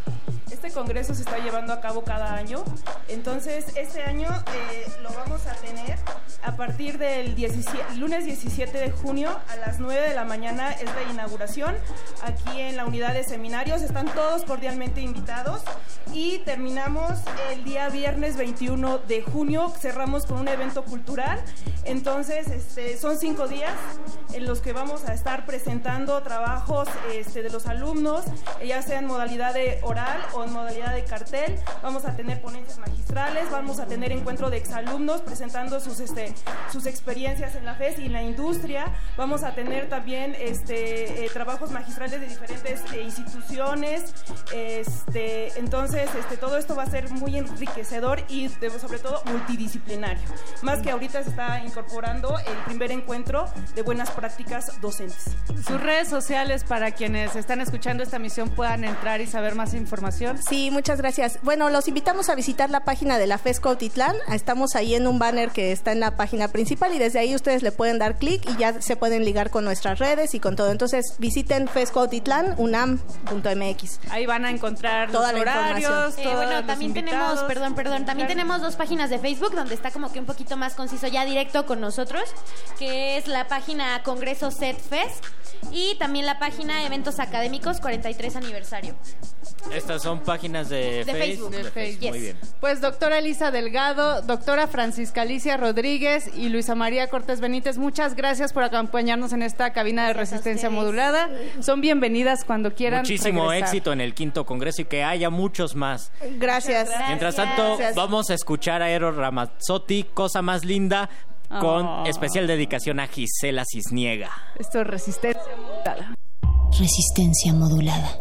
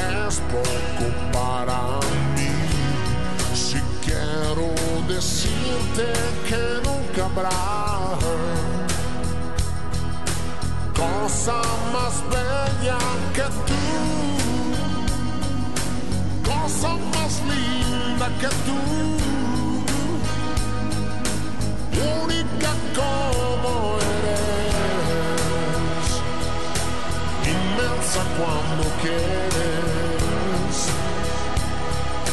Gracias por existir.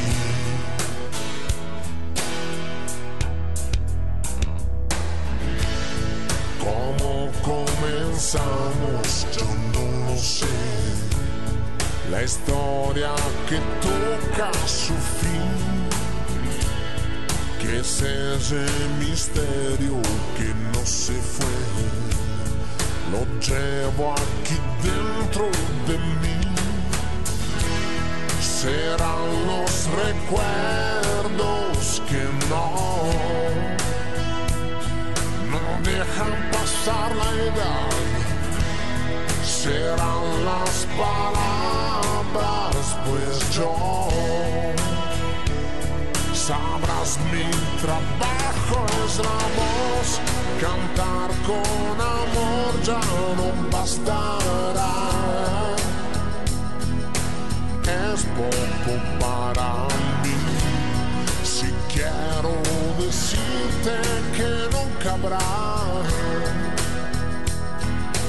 cosa más bella que tú, cosa más linda que tú, única como eres, inmensa cuando quieres. Gracias por existir.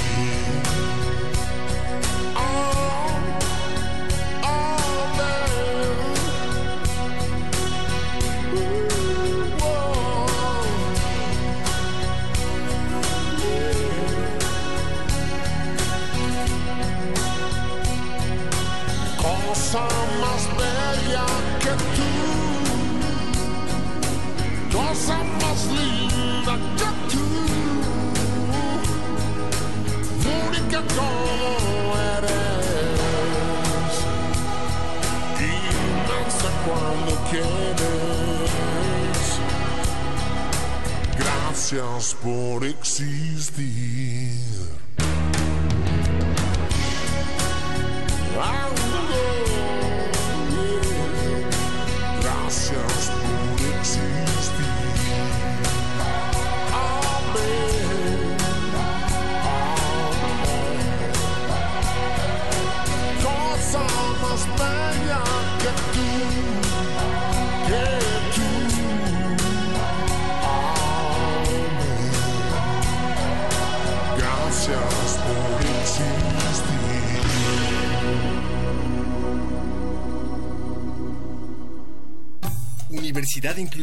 Saludable, segura y sustentable. Dirección General de Atención a la Comunidad. Salud. Promover el cuidado del cuerpo de forma consciente para proteger a cada estudiante como un elemento invaluable de la universidad. Atender la mente como la mayor fortaleza de la comunidad, porque las emociones también deben cuidarse. Fomentar los hábitos saludables a través de información directa y sin prejuicios. La universidad es saludable.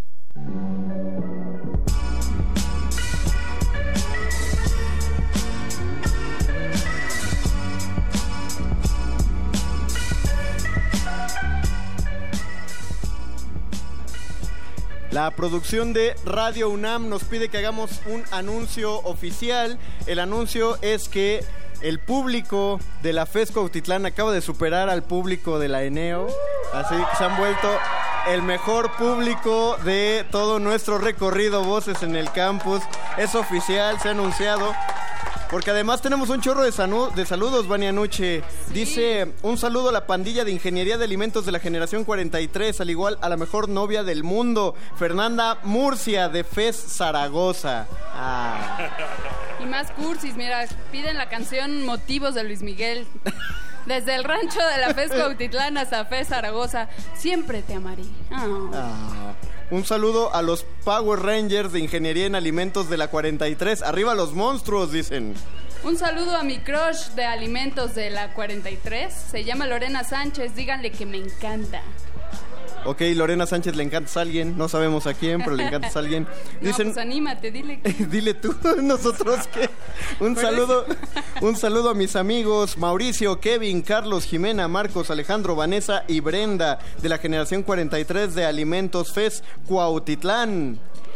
Saludos a los alumnos del grupo 2801 de Enfermedades Infecciosas 1 de Veterinaria. Wow. Así que nos toca Me ahorita. encanta esa- ajá, ¿Qué te toca? Pues, Enfermedades enferma- infecciosas. Y que nos dicen que hay dos aparte. Un gran saludo y apoyo a los compañeros y hermanos de la generación 43 de químicos que se graduarán próximamente. Nos vemos en la quema de batas, ¡ya!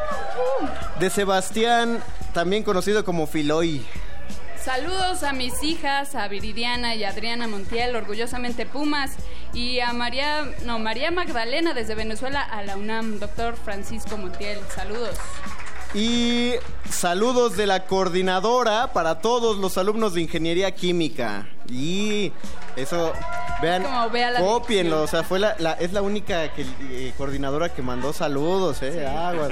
Oigan, pero además son el mejor público porque nos trajeron queso. No, déjate, de- exacto, la mejor recepción. Tenemos cacao, nos trajeron pozol, nos trajeron quesos que aparte son hechos aquí.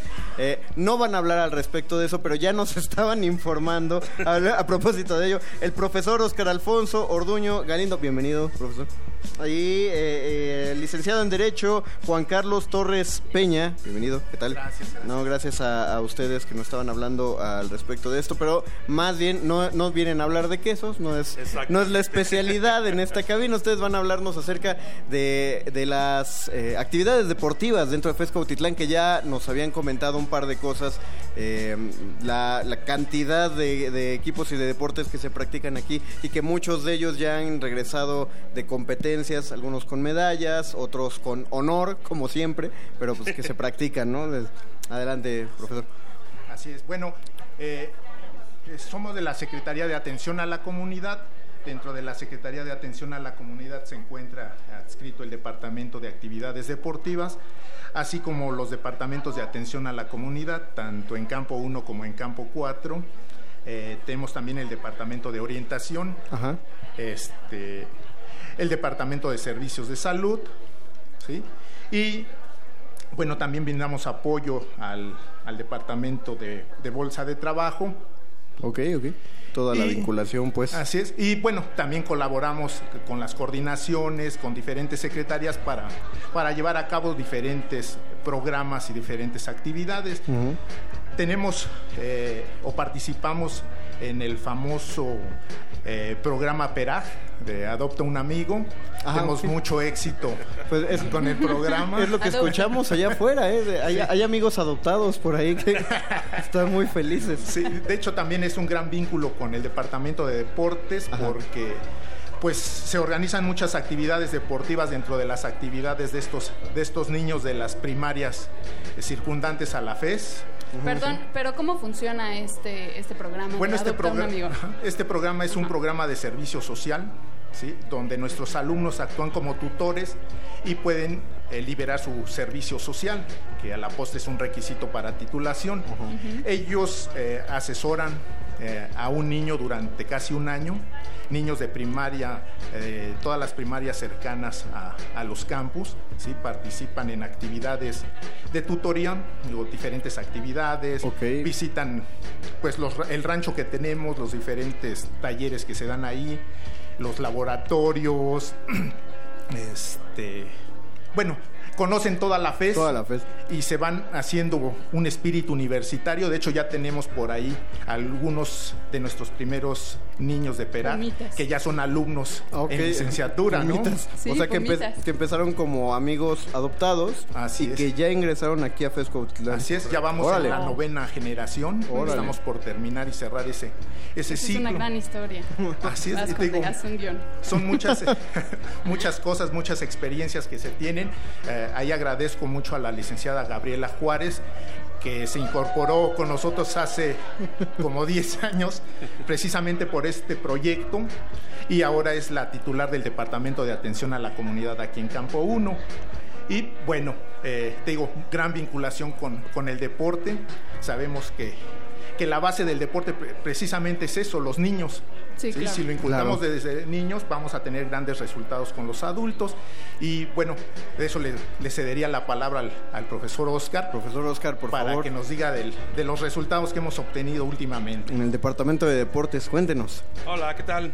Pues mira, vamos a empezar con lo más fresco, ¿no? Ajá. Acaban de llegar dos chicas de los Juegos este, Nacionales Ajá. del Conde y trajeron dos buenos lugares. Un segundo lugar en luchas bueno. asociadas y un tercer lugar en esgrima. Ok. Entonces, excelente el resultado para la FESCO Autitlán, ¿no? Entonces también hay, De esgri- Yucatán. hay esgrima en la FESCO Autitlán. Tenemos un enlace, ten- no, no tomamos como tal, pero tenemos un acuerdo con CEU. Ah, ok. Y en CEU Ya. le dan chance de practicar a esta niña, Ujú. que ya, ya viene trabajando hace tiempo, ¿no? Y excelente resultado.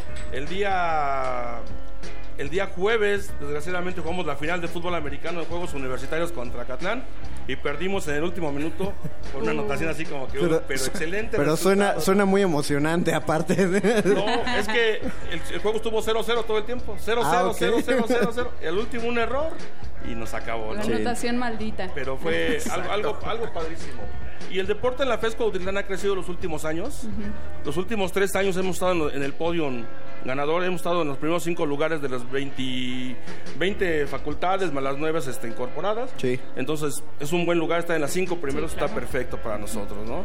Contamos hoy en día con 24 disciplinas deportivas impartidas aquí en la FESCO Autitlán.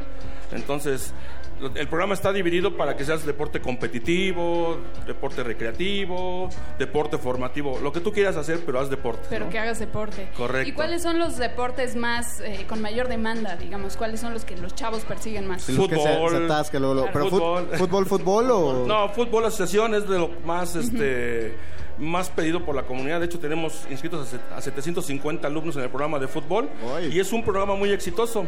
Lleva cuatro años consecutivos jugando la final de Juegos Universitarios. Dos triunfos, dos derrotas, ¿no? En la final de Juegos Universitarios. Es un programa muy exitoso el fútbol. ¿Y tiene liga varonil y femenil? Tenemos rama femenil y varonil, obviamente, sí. Y este y el otro deporte muy socorridos también es este el, el CrossFit, el básquetbol, CrossFit. y El este fútbol rápido. el fútbol, Fútbol rápido, y el box es este hace un año se incorporó aquí a la pesca aquí en Campo 1 el box y con muy buenos resultados. Este primer año ya fue un chico a la Universidad Nacional y este no logró medalla, pero quedó entre los primeros ocho rankeados a nivel nacional. Y es el primer año, ¿no? Primer año, exacto. Entonces sí es un logro. Mundo. Exacto. Prepárate, mundo. Ahí les va la FESCO Autitlán. Así es. Y también tenemos un programa que se llama Vinculación Social. Tenemos un curso de verano. Este va a ser el, a mi cargo ya el sexto año que lo organizamos y hay una comunidad como de 150 niños. Es algo muy padre porque el curso de verano no es algo recreativo, pérdida del tiempo. Le dimos un giro a nosotros diferente, ¿no? Haz, haz deporte, una manualidad. Este, hicimos vínculo con las coordinaciones de MBZ, agrícola, ingeniería y los chicos van así hacen proyectos con ellos. Entonces, es algo muy padre para nuestros alumnos de- del curso de verano que iniciamos el 24 de julio, al 10 de agosto damos término con él y cada vez hemos crecido más y más. Ok. Bueno, algo aquí importante recalcar en el curso eh, que manifiesta el, el profesor Oscar es que ya llevamos 20 años trabajando el, el curso de verano, ¿sí? Eh, con gran éxito. De hecho, ya es, ya es algo clásico en Cuautitlán Izcalli. Ya las personas están atentas a la publicación de la convocatoria para participar porque saben que se la van a pasar muy bien. ¿no? Y ya durar 20 años con un curso no es, no es nada fácil. No, no, no. Y además, menos con tanta competencia que hay por aquí. Tenemos cursos en muchas escuelas, en los municipios, en- no, infinidad de cursos, pero seguimos, seguimos con una participación muy importante. ¿Ustedes han notado eh, un cambio en, en, digamos, eh, a lo largo de todos los años que han, que han llevado esto, un- un- una mejora en el desempeño académico de los alumnos que practican algún deporte? Fíjate que es, desta- es destacar import- de importancia esto que te voy a comentar. Hay chicos con excelente promedio que son excelentes deportistas, ¿no? Tenemos el caso de la chica de esgrima, que es muy buena estudiante y ya está compitiendo a nivel nacional, ¿no? Entonces algo muy padre. Así como también hay becas deportivas que se les dan a los chicos este, universitarios, pero deben tener un promedio como tal. Y cuando yo recibo los papeles, veo chicos con promedio de 9.3, 9.2, 9, bueno. y son deportistas. ¿no? No hay pretexto de que o haces deporte o estudias. Creo que es algo integral hoy en día, ¿no? De acuerdo, sí. ¿Dónde podemos encontrar más información eh, para acercarnos a toda esta oferta deportiva que tiene la FES Cuautitlán? Tenemos la página de Facebook, que es este Deportes Fest Cuautitlán. Deportes, Deportes Fest Cuautitlán. es nuestra página de Facebook. Y también te contemos con la página de Facebook de Curso Verano Fest Cuautitlán. Ahí está toda la información, videos, resultados, convocatorias y todas las disciplinas que impartimos. Excelente, pues, no hay Pues- pretexto para que no hagan deporte. Exactamente, dentro, dentro y fuera de, la, co- de Exacto. Cuautitlán, para que hagan deporte, hijos de Feus Cuautitlán, estamos muy fuertes. Agradecemos al licenciado en Derecho y médico vete- veterinario zootecnista Carlos Torres Peña y al profesor Óscar Alfonso Orduño Galindo por haber estado esta... Ah. Óscar Alfonso Orduño Yáñez. Ah, ok, gracias, gracias, gracias. Ahorita, ahorita movemos, ahorita movemos eso. cambiaron a la mamá. Pero es bueno, es bueno ese, eh, esa aclaración. Muchas gracias por haber estado aquí con nosotros esta tarde. Y nosotros vamos a. Ya se está acercando el grupo musical, como Eso pueden que escuchar. es el soundcheck. Eso que están escuchando es el soundcheck que está ocurriendo en este momento. Mientras tanto, vamos a escuchar Sing It Back de Moloco. Esto es Voces en el Campus de Resistencia Modulada. Universidad incluyente, saludable, segura y sustentable. Dirección General de Atención a la Comunidad. Sustentabilidad. La investigación es teórica y práctica. Ponemos el conocimiento al servicio de lo más importante, el planeta. Cada botella puede reciclarse, cada litro de agua puede tratarse. Fomentamos opciones de movilidad sustentable y el ahorro de energía. Promovemos acciones para reducir nuestro impacto sobre el planeta y ofrecer alternativas para nuestro país. La universidad es sustentable.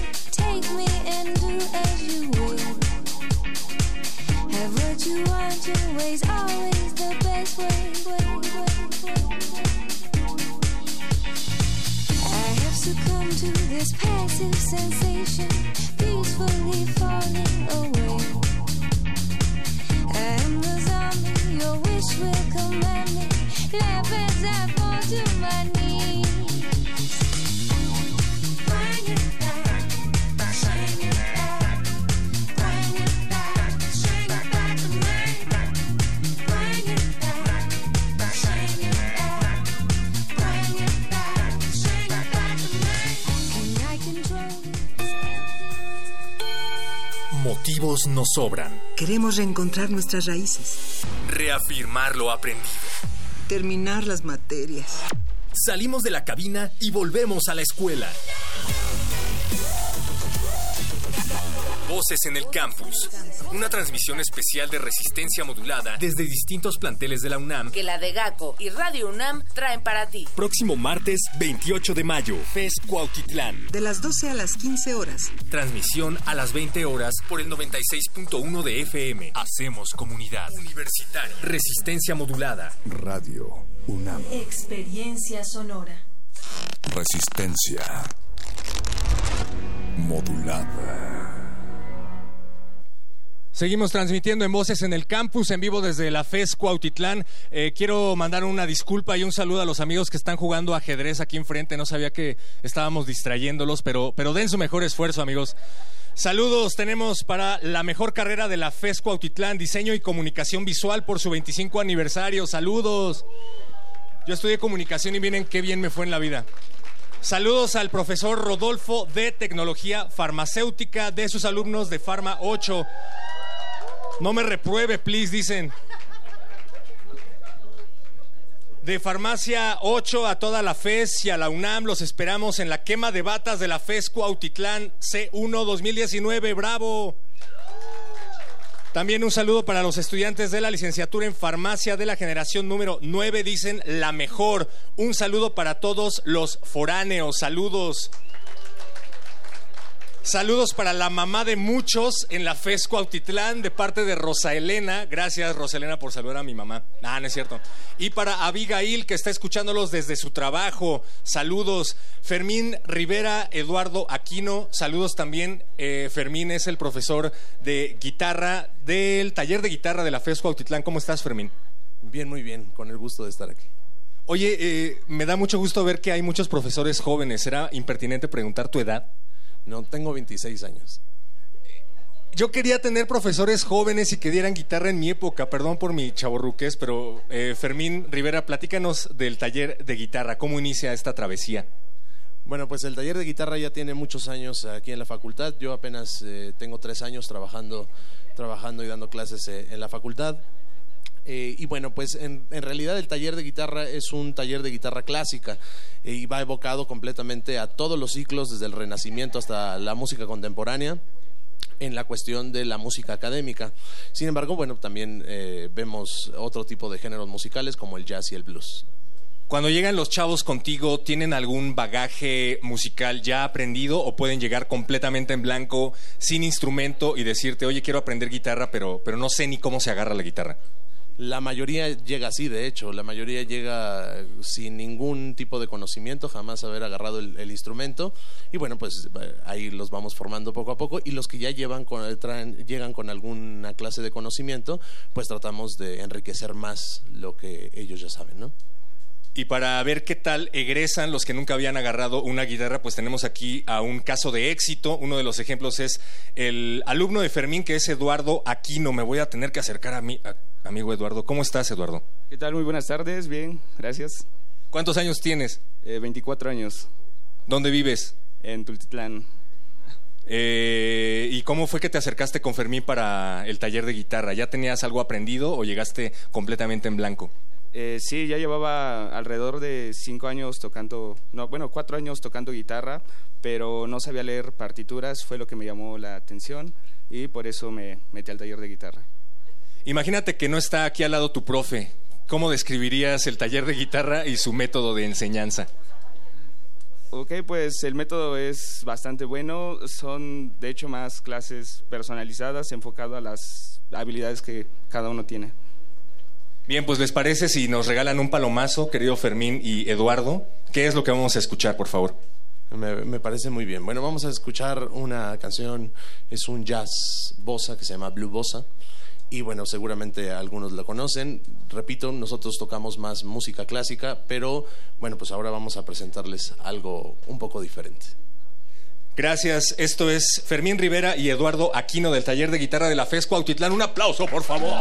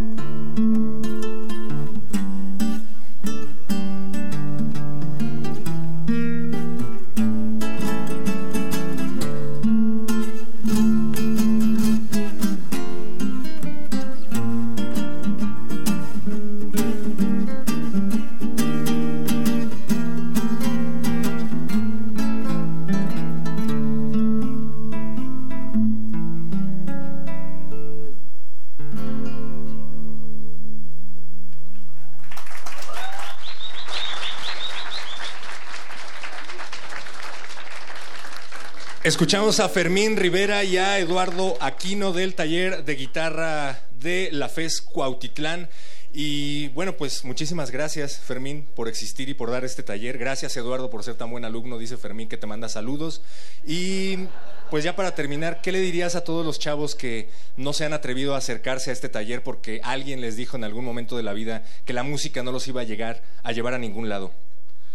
Pues que siempre es bueno complementar la formación, aunque no sea, aunque tengan otras carreras eh, diferentes al arte, siempre es bueno contempl- eh, complementar esa formación integral para una persona porque siempre te hace mejor. Excelente. ¿Y por acá, Eduardo? Pues que se animen, la verdad está muy, muy, muy padre y pues a darle. ¿Recomiendas a Fermín? Sí. ¿Recomiendas a Eduardo Fermín? Ah, pero por supuesto que sí. Muchas gracias a los dos. Nosotros seguimos aquí en Voces en el Campus de Resistencia Modulada. ¿Les gusta el punk? Sí, claro que sí. A ver acá. Sí.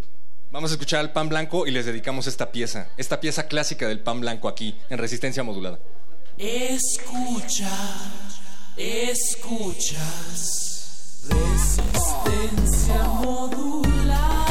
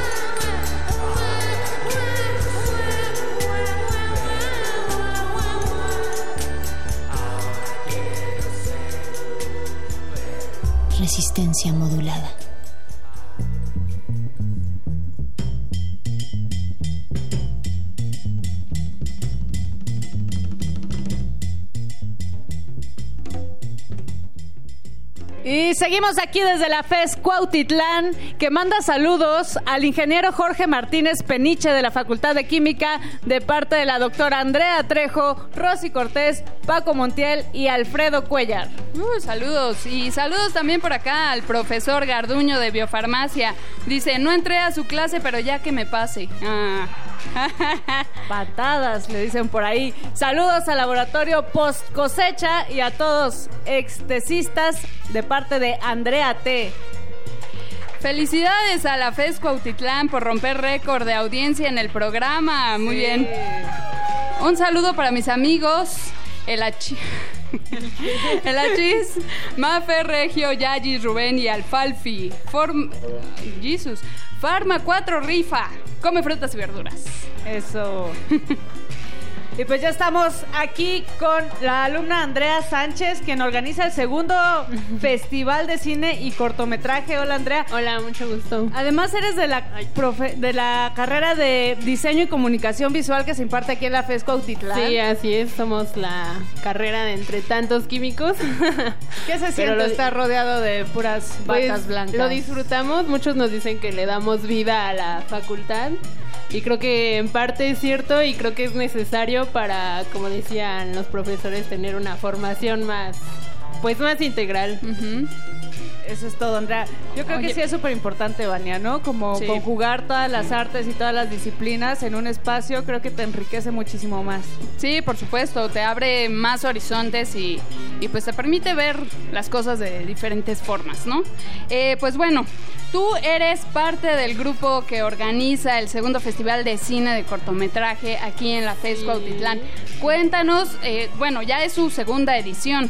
¿Cuándo surgió? ¿Cómo, cómo ha estado la organización? ¿Qué, pues, ¿Qué requisitos ha habido? Supongo que los participantes son estudiantes también. ¿O cómo, cómo está la onda? Cuéntanos. Pues el festival surgió a partir de el año pasado por una inquietud que teníamos porque en nuestra facultad se da la especialidad de producción audiovisual.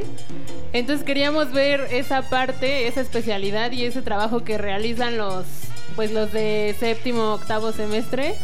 Pero la verdad es que la respuesta fue muy poca, sí nos decepcionamos un poco. Entonces, pues lo abrimos a más facultades. O sea, dijimos, esta, en este año se va a hacer para toda, para toda la UNAM y para otras universidades fuera. Entonces, esa es la idea, como juntar a todos los de nivel superior que, que hagan cortometrajes y que hagan cine o que hagan videos experimentales, que hagan videoclip, que hagan comerciales o videos institucionales, incluso estamos recibiendo este año. Entonces la idea es que entren con hasta tres cortometrajes y la convocatoria va a estar abierta hasta el 20 de agosto. Para que tengan todas las vacaciones como realizadores Muy bien. y no tengan pretexto. De exámenes y demás. En las ediciones que han pasado, Andrea, ¿qué tipo de temáticas han abordado los trabajos, cortometrajes y videoclips también que les han llegado? Eh, pues el año pasado entraron con temática libre, o sea, es una temática libre, pues nos entraron cortometrajes de desde violencia de género, desde drogas, este también nos entraron cortometrajes como de emociones, como del amor y todos estos y también videoclips muy cortitos que son como pastiches a videoclips ya más grandes. Entonces la temática sigue siendo libre y pueden entrar cortometrajes y documentales también, experimentales, eh, pues de todo tipo. Todo, toda producción audiovisual es bienvenida, con hasta una duración máxima de 15 minutos. ¿Y cuáles tienen premios o cómo? Sí, qué- ¿Cuáles la- son los incentivos a- además de abonar al arte? ¿Qué, qué otros La vez incentivos hay? pasada eh, se manejaron varios premios. Eh, tuvimos patrocinadores de parte de una escuela de cine que nos patrocinó un curso de fotografía especializada y uno de dirección. Y pues, eh, por ejemplo, eso fue para dirección y mejor fotografía. Para mejor actor y mejor actriz se dieron calzado de autor, que lo realiza una marca especializada, bueno, que se dedica a eso. Y pues eran calzados personalizados, ¿no? Que tú, que como el, el cliente los pidiera. Y los demás premios fueron por parte de algunos profesores y por parte de un... Tuvimos la suerte de contactarnos con un realizador del Festival de Cine de Hidalgo y él Bien. nos dio el pase directo para participar en competencia oficial de su festival, que ya es un festival más grande. Y vamos a tener otra vez el apoyo de este, se llama Ricardo Montoya, que es el realizador del festival de allá. Y vamos a tener otra vez el apoyo por el, el mejor corto documental o ficción, se va directamente a, a competir oficialmente allá. Se fue Pase dorado. fuerte. Sí. Sin duda, Andrea, todos estos logros no se hubieran alcanzado si no fuera por la gran imaginación que existe en esta FES Cuautitlán. Así es que, por favor, queremos que nos digas si la FES Cuautitlán tuviera películas que identificaran a los siguientes actores, ¿cómo se llamarían las películas? ¿Cómo llamarías una película que protagonizarían los maestros de la FES? Mm, se me ocurre, no sé, un título como. como di- diversidad. No, no. Los no sé. diversos. Los diversos. como tipo grupo alterno. Grupo. Creo que pues tenemos muchos. eh, como nos enfocamos como en muchas ramas. Entonces creo que ese sería como el tema principal. Porque también pues los de diseño participamos en, en proyectos de, de química, de Campo 4, por ejemplo, la revista, ¿cómo se llama? Eh, Paciencia para Todos. Este, no sé, creo que es muy diverso esa parte, creo que nos distingue de pues de nuestra carrera. Los diversos. Está bueno. Está este, enigmático también. ¿Cómo se llamaría una película, Andrea, que defina el título de la comida de la FES Cuautitlán? Ay, no la sé. comida de la FES Cuautitlán. Sería como la creo que creo que no hay tan buena comida aquí. ¿Cómo? Si hacen quesos. Yo que vengo de CCH Naucalpan, creo que allá es la mejor comida que hay en las afueras de la institución. En CEU hay, por ejemplo, un pasillo de las amibas que es mundialmente conocido. Aquí, ¿cómo le pondrías a, ese, a esa comida que, a la gastronomía de la FES Cuautitlán? Mmm, qué difícil pregunta. no lo sé, la verdad es que no se me ocurre. Pasamos a la siguiente categoría. Entonces, si A ver, tenemos, bien, Vania. tenemos otra, otra mejor. A ver, los alumnos de la FES. De toda la FES. De la, sí, o bueno, de la UNAM si quieres. Tú que vienes de CCH que- Naucalpan. Yo creo que nos llamaríamos. No, pero es que ese título ya está muy sonado. No importa, a ver, dinos, ¿cuál, cuál es tu propuesta? Podría ser como. Los olvidados más talentosos. Mira, Porque la verdad acá. es que esta fe sí yo la veo a veces muy olvidada por todas las demás facultades y por todos los SHs, por todo lo que tú quieras que sea de la UNAM. Las FES Cuautitlán son como las olvidadas, pero la verdad es que yo he visto que hay muchísimo talento que se puede sacar a pues afuera, allá afuera.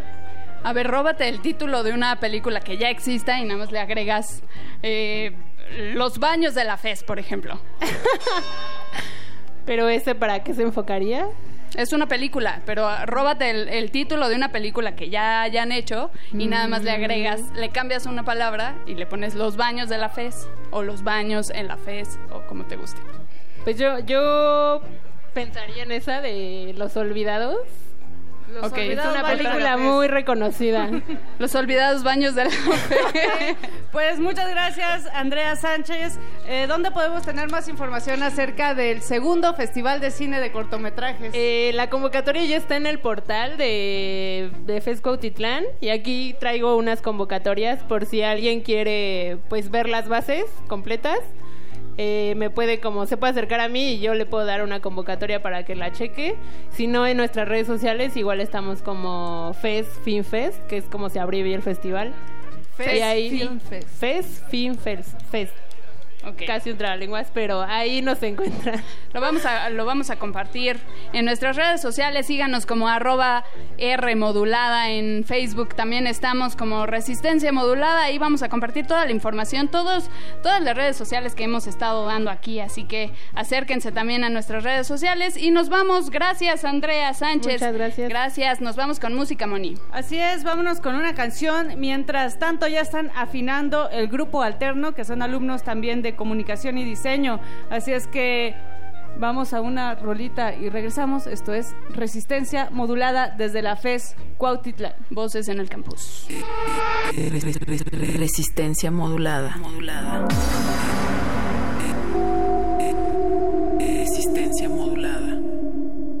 En España manda Franco y Valleja los gitanos y en el aceite de oliva mandan los americanos.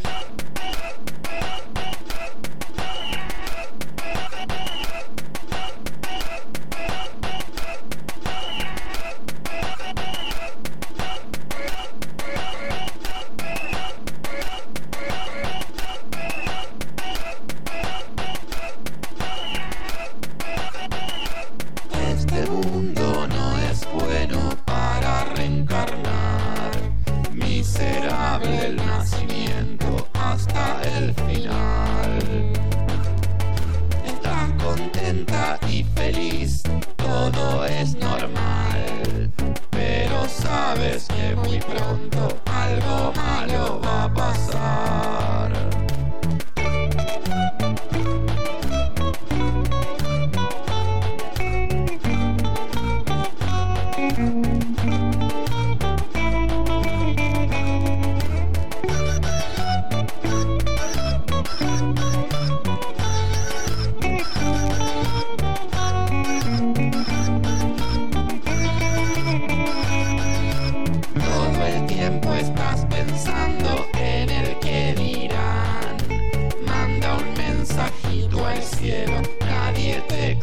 Contestará.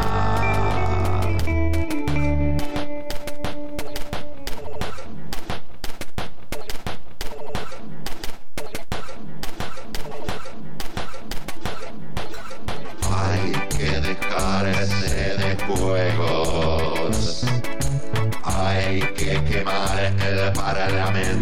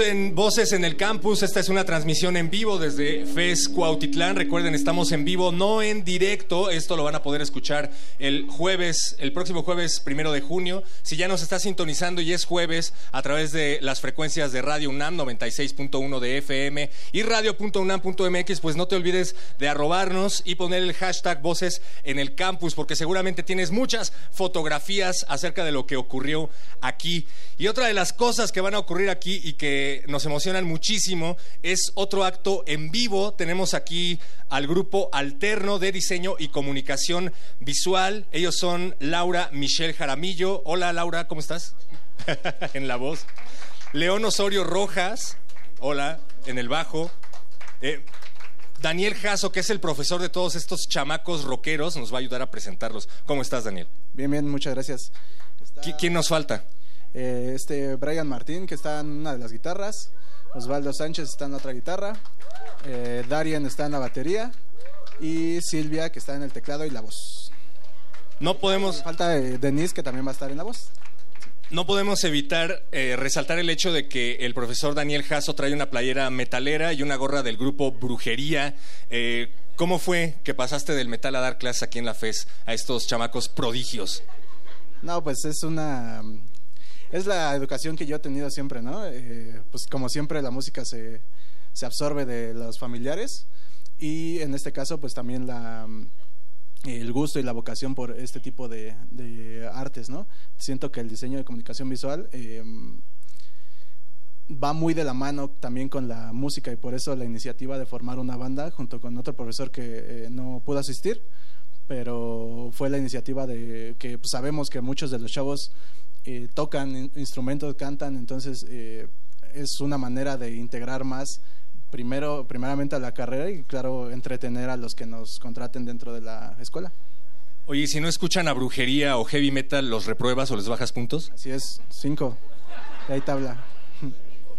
No puedo evitar ver esta guitarra que está hermosa. Eh, a ver, hermano, acércate, por favor. Descríbenos tu guitarra. Según yo, es una DIN eh, con alitas y las DIN con alitas están patentadas por Dave Mustaine. ¿Estoy en lo correcto? Pues de hecho todas las DIN tienen las alitas, bueno, esa es la marca, pero esta es una ZX, eh, es forma Explorer de la clásica de Gibson y pues eh, realmente es una guitarra de gama media, gama baja, entonces pues tiene pastillas, las que venían con el con la guitarra de, de fábrica, así que no sé cuáles sean y pues no le he hecho mucho, solo le cambié los clavijeros y por- porque desafinaba y pues es, es negra no sé qué más tiene tiene 22 trastes Tiene cuerdas. eh, te ves muy rudo. Te ves muy rudo con ella. Haz cara de rudo, por favor. Bien, bueno, ahorita te vamos a escuchar. Daniel, ¿qué vamos a escuchar? Vamos a, a escuchar eh, Under Pressure de Queen, ahorita que está de moda, y Breaking the Law de Judas Priest. Bien, pues este es el grupo alterno de diseño y comunicación visual aquí en Resistencia Modulada.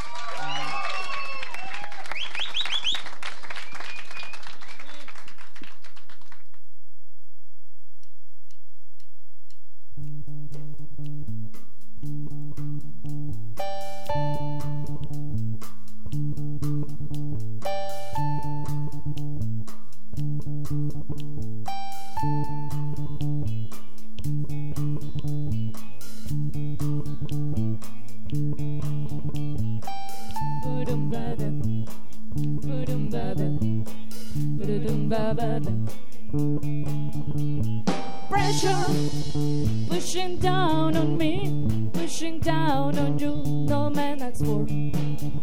Under pressure, that rhythm building down splits a family in two, puts people in streets.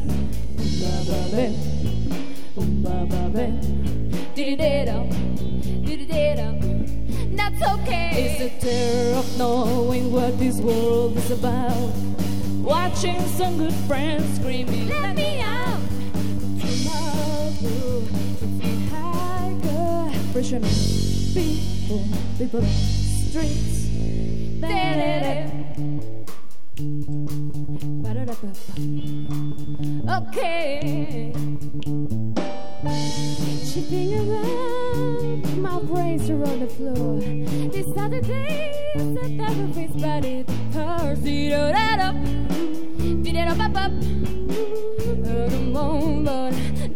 dead up. People on streets, dee da dee da dee. People on streets, dee da dee da dee da dee da. It's the terror of knowing what this world is about. Watching some good friends screaming, let me out. But tomorrow gets me higher, higher, higher.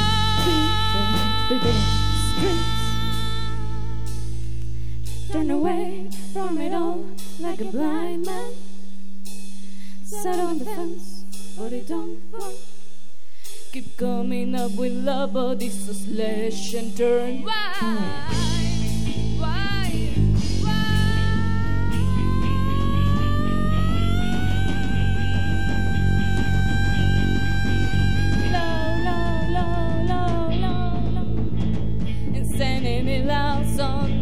Under we're cracking. Can we give ourselves one more chance?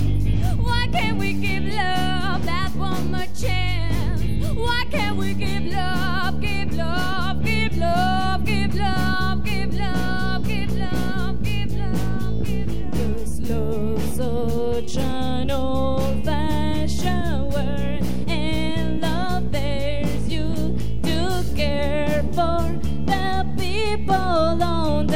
the and love there's you to change our way of caring about ourselves. This is our last dance. This is our last dance. This is ourselves under pressure. Under. Pressure.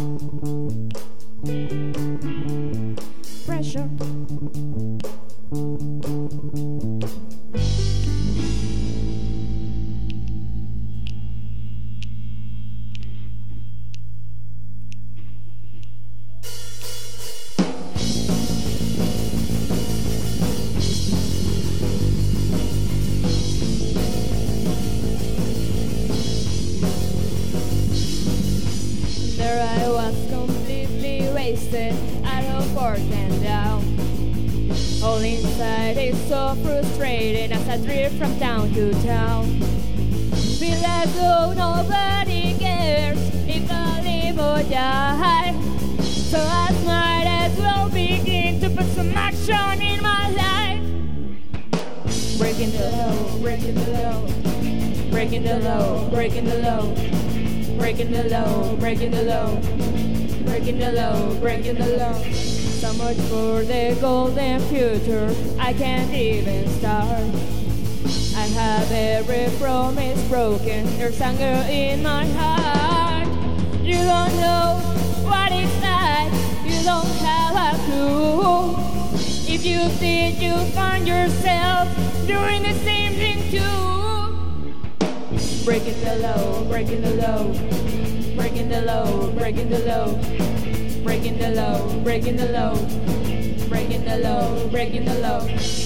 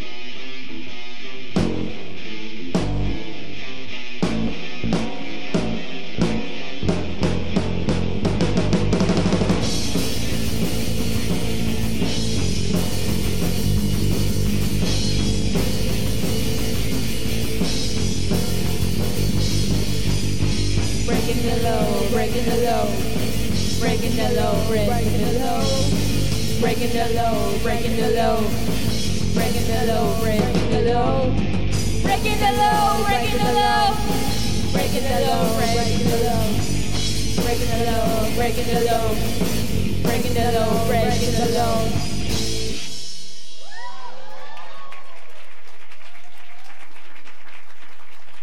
Se acaban de ganar el premio a la playera de la UNAM. Felicidades, amiguitos. Oiga, no, a ver, por favor, a ti no te presentamos. ¿Cómo te llamas? Blanca Torres. Blanca Torres, ¿cuántos años tienes y desde cuándo te gusta Judas Priest? ¿O te pusieron a tocar a Judas Priest? 21 y pues sí tiene tiempo que me gusta, pero no podría decirte, ay, llevo 5 años. Y la vocalista que se subió a echar el palomazo metalero, por favor. Eh, te habíamos mencionado, pero no tenemos tu nombre ni tu edad. Ah, Denise Torres y tengo 22 años. Bien, ¿y vas a seguir con esta banda en algún momento y te vas a volver metalera y te vas a vestir oscura o siempre vas a estar así de blanco? Ah, pues sí, siempre, bueno, usaré negros. Solo hoy es un día especial. Todos los días son especiales. Muchísimas gracias. Acaban de escuchar al grupo alterno del profesor Daniel Jasso, que estuvo en la batería. Daniel, eh, pues muchísimas gracias. Muchas gracias a ustedes por escucharnos y pues sigan apoyando a- al grupo alterno. Cotrántenos, por favor. Ahí está el grupo Altler- Alterno Versátil, fiestas, bautizos, 15 años, metaleros y más. Seguimos en esta emisión especial de Voces en el Campus. Tenemos saludos, felicidades a la FES Cuautitlán por romper récord de audiencia en el programa. Sí, porque están más ruidosos que en la Eneo. Un saludo para mis amigos el Hashish, Maffer, Regio, Yagis, Rubén y Alfalfi. Farma. Farma que rifa, creo que ya lo habíamos leído, ¿verdad? Un saludo al profesor Garduño de Biofarmacia. No entré a su clase, pero que ya me pase. Saludos a todos los que nos están mandando saludos. Acérquense, todavía hay chance de que nos eh, manden un mensaje y dediquen, dediquen una canción. Eh, yo había dicho que esta transmisión la van a poder escuchar el próximo jueves, primero de junio, y nadie me dijo nada. Debo haber parecido un idiota, pero el jueves no es primero de junio. Sin embargo, sí lo van a poder escuchar el próximo jueves. Y recuerden, estamos en Facebook como Resistencia Modulada, Twitter arroba R Modulada, Instagram arroba R Modulada para que nos taguen en todas sus fotos. Y ya que decía el profe que le gusta el punk, esto es una de las primeras rolas punk, o eso cuenta la leyenda. Los Psychos con demolición. Escucha, escuchas.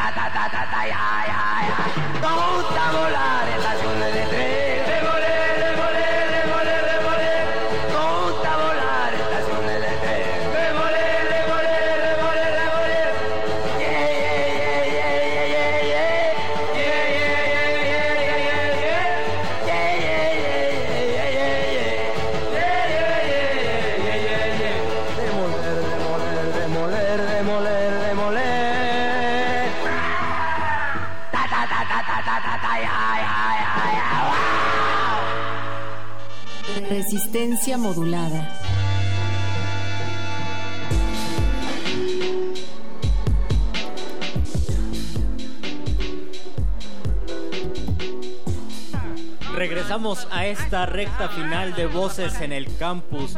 Eh, Desde la FESCO Autitlán todavía tenemos público y todavía tenemos vibra y los estudiantes todavía tienen ganas de salvar el semestre. Están a tiempo, échenle todas las ganas del mundo. Perro muchacho. Tenemos más saludos, Luis Flores, Melissa Sánchez, Osvaldo Olvera, triunfando en ingeniería química. Me parece que se automandaron saludos. Pues saludos. Saludando a la. FAD, saludos. Y por acá nos están pidiendo, después de tanto punk y metal, una rola de los Liquids, de Javier Magaña para Ana Plata. La canción es Desde qué.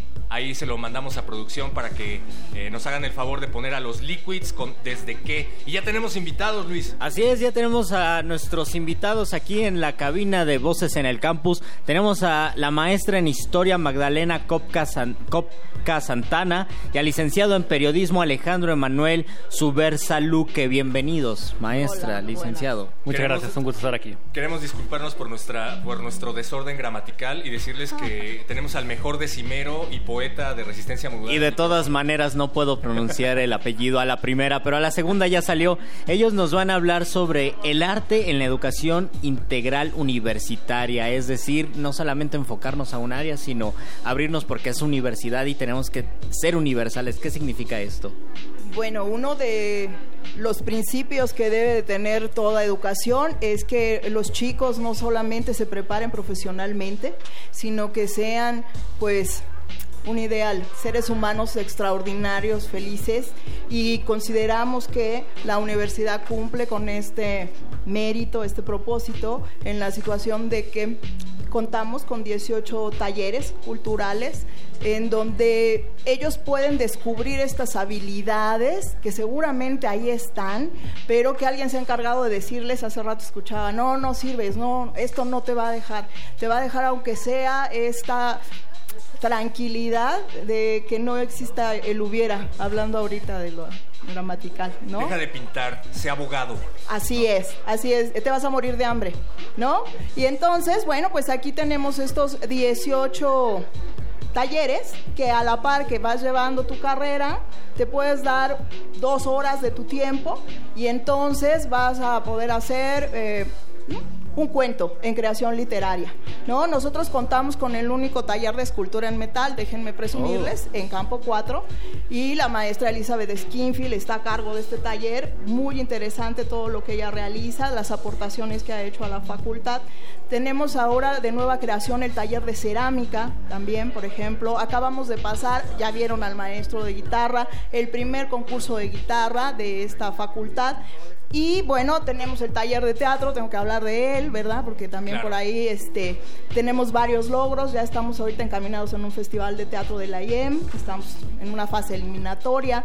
Tenemos eh, ortografía y gramática, que es muy, muy importante. Es todo un arte. Así es.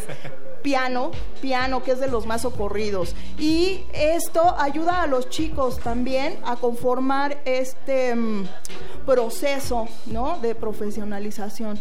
No es solamente encaminarnos a las carreras, sino también convivir con compañeros de otras carreras, conocer qué es lo que hacen en estas otras carreras, a la par de que van llevando uno de estos talleres. Ahora, ¿estos eh, talleres tienen algún valor académico? Porque así de importante debería de ser, ¿no? Que se, no necesariamente que los pongan de manera obligatoria, Sí, pero que sí por lo menos te otorgue un beneficio adicional, ¿no? Pues eh, ha estado trabajando en la FESCO Autitlán, se ha estado trabajando en que hay una cartilla, una cartilla en la que se les pide a los chicos participar de alguno de los talleres y que puedan obtener algún beneficio en sus carreras. Estaremos en este proceso de continuarlo para que alcance otros niveles, tal vez, o curriculares, ¿no? Lo que sí también es importante manifestar es que estos talleres son gratuitos para la comunidad eh, interna de la facultad, pero también damos la posibilidad de que la comunidad que está fuera de pueda acercarse a los talleres y también pueda ser parte de esta formación integral de, de los mismos. Los talleres, el número de talleres ha crecido año con año, empezaron con pocos, ahora son más o cómo se ha mantenido este número? Sí, ha crecido y debo decir que en los últimos cuatro años se han integrado, vaya, cuatro talleres más. Eh, en este proceso, eh, ustedes conocen, tenemos que eh, pedir un programa, ver que va a desarrollarse de la manera adecuada y también de acuerdo a los intereses de los chicos, ¿no? Hay chicos que llegan exclusivamente a pedir un taller. Ahorita, por ejemplo, estamos trabajando en este taller de violín que tenemos ya varios semestres que nos han pedido. Oh. Entonces, seguramente, primicia, yo creo que Bien. este semestre empezaremos con ese taller de violín. Co- ¿Cómo se lleva a cabo ese proceso? Es decir, empiezan a juntarse las peticiones que buscan un taller en específico y cuando se tiene un determinado número de alumnos, entonces se abre oficialmente el taller. Así es, de hecho, cuando están las inscripciones, cuando corren las inscripciones, muchas personas llegan y dicen, bueno, es que a mí me interesaría, ¿no? Este taller. Y vamos haciendo una lista de espera. Cuando ya se reúne un número determinado, ya estamos observando desde hace tiempo a la persona indicada para dar este taller. Jóvenes, muy jóvenes, que a veces llegan a ofrecer también un concierto y estamos ubicando a las personas que puedan ser idóneas para darlo. Entonces, a partir de ese momento se selecciona, se pide un programa de trabajo y bueno, se pasan otros trámites, ¿no? A consejo técnico y demás, pero bueno, se, se, se da el, el taller. Y, y a la hora de elegir a los talleristas, ¿cómo le hacen? Porque Luis Flores se muere por dar un taller de... Me muero por dar un taller de poesía. Por favor, Luis, mándanos tu currículum. Ah, perfecto. Por favor, con foto, perfil, cuerpo entero y como no, este, eh, vaya. eh, Playera de, de, de fuerte. ¿Cómo se llaman esas playeras? Playera de perro muchacho. Pues sí, como, como debe ser. Bueno, un, un currículum. A lo mejor si tienes algo grabado en cuestión de cuando es música, ¿no? Algún trabajo escrito. Y claro que lo revisan eh, pues expertos en el tema y comenzamos con ese taller. Maestra en Historia Magdalena Copca Santana y licenciado en Periodismo Alejandro Emanuel Suber Saluque. Muchísimas gracias por estar aquí. ¿Nos dejan con alguna invitación para la comunidad para que se sumen a estos talleres? Sí, claro, al final de cuentas también están abiertas las eh, posibilidades para que puedan integrarse a esos talleres culturales. La página de internet en la que pueden eh, contactarnos es virtual.cuautitlán.unam.mx, diagonal talleres culturales. Y también si cuentan con alguna propuesta artística o cultural de diverso índole, eh, de diversa índole, perdón, pueden también acercarse con nosotros y les abrimos las puertas para que puedan también formar parte de la programación cultural de la facultad. Pues sí, los esperamos a todos, por favor.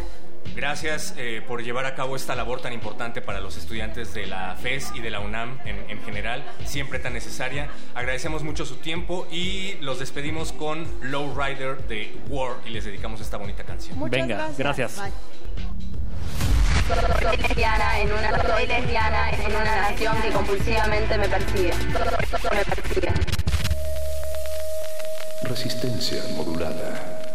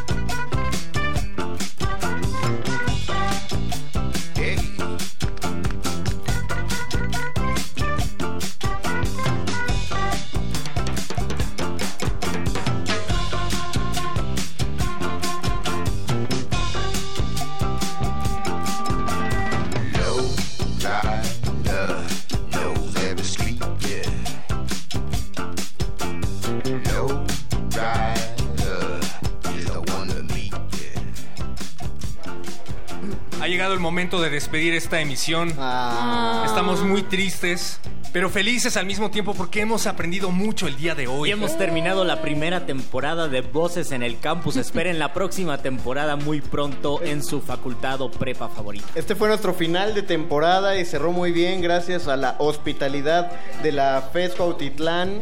De hecho, Gracias por superó. el queso. Superó a Game of Thrones por mucho. Superó la. se- No, no hablo. Superó a resistencia modulada. No hablo de la FES, hablo de toda la temporada de Voces en el Campus. Superó lo que habíamos planificado al respecto. Y eso solo se le agradece a la gente que nos acompañó durante esas transmisiones. Son un gran público. No seríamos nada sin ustedes. Recuerden que esto lo van a escuchar en las frecuencias de Radio UNAM el próximo jueves 30 de mayo. 30, de mayo. Algún ridículo que se hizo pasar por mí dijo que era primero de junio, pero no es cierto. Confundiste mayo con febrero. Así perro. es. Es que tú estabas pensando en el podcast que se puede, que se va a poder escuchar desde el primero de junio. En radio.unam.mx eh, van a encontrar el podcast para que escuchen sus voces y queremos mandarles saludos a los que nos mandaron saludos. A ver, perro, léelo. Dice, eh, bueno, no pudimos poner a Longshot, pero se las dedicaron para llegar al final del semestre sin extraordinarios a Ingeniería en Alimentos. Todo un logro. Todo un logro. llegar- Pidieron la chona. Les pero- debemos la chona. Ese sí lo hubiéramos puesto. Sí, hubiera estado bastante bien. ¿Por qué no la pusieron? Porque Hoy nomás es una locura. pues. invitamos a, a que se asomen acá atrás. También un saludo para los chicos del árbol y jugadoras de Tocho de Bad. Postdata, profesores, ya pásennos. Todavía acá- no, no es tarde para pedirlo. No, no, no. Nunca Oye, es yo- tarde. Han estado mandando unos saludos que hacen parecer a los profesores como verdaderos tiranos. Yo me la pasé muy bien con sus profes, perdón. Son, son crueles pero justos, como tienen que ser los profesores. Sí. Un saludo para el Grupo de Bioquímica General 2351 de BQD. DQD, saludos. Muchísimas gracias también al director de la FES Cuautitlán, a todas las autoridades de la FES que nos abrieron las puertas y que nos hicieron sentir como en casa. Gracias. El director y el secretario general estuvieron aquí estoicamente. Toda la emisión. Toda la emisión. Y sin quitarse el saco. Así que, como lo prometimos, como lo prometimos, se ganaron dos puntos en la materia que ellos quieran. Y unas subir- agendas. y unas agendas para subir sus calificaciones. Saludos también a los alumnos del taller de teatro. Saludos Ah, al saludos. taller de teatro. Y pues gracias a todos, nosotros vamos despidiendo esta emisión. Muchas gracias a la gente que estuvo fuera y la gente que estuvo dentro involucrado en este programa. ¿Quiénes son, Muchísimas gracias a Emanuel Silva, a Rubén Piña, a toda la gente de la DEGACO, a la Facultad de Ciencias Políticas y Sociales, al equipo Ah, caray. técnico de DEGACO y al operador de Y a la Radio a la también. FES- Y a la FES Cuautitlán, no sé por qué, a lo mejor porque Perro salió de ahí. Ah, claro. Pero sí. es que al final tenemos que decir la FES Cuautitlán por abrirnos su corazón y abrirnos sus oídos. A y por Patricia Torres, gracias. Gracias al ingeniero Mario López por traer el pozol y los dulces que hicieron más amena esta Riquísimo emisión. pozol. Gracias, Gracias, por al- el queso. Gracias al Campus 4 por el queso. y Gracias a quien está inventando alimentos en 3D. Gracias a quien imprimió Ay, los unos tacos Chávez. al pastor, por favor. Gracias, No, no, no. El, Centro de Enseñanza Agropecuaria fue el que se encargó del queso. Muchísimas Ah, gracias. Gracias, Ana Benito. Buenísimos. Oigan, Gracias fue a una gran temporada y nos quedamos con muchas otras preguntas que espero se resuelvan en la siguiente temporada. Espéralo. Por ejemplo, Como qué el- pasó con las mangas del perro muchacho. ¿Qué pasó con la rola que no pusiste? El locutor que desapareció. Y Luis algún día encontrará finalmente El amor, por ejemplo.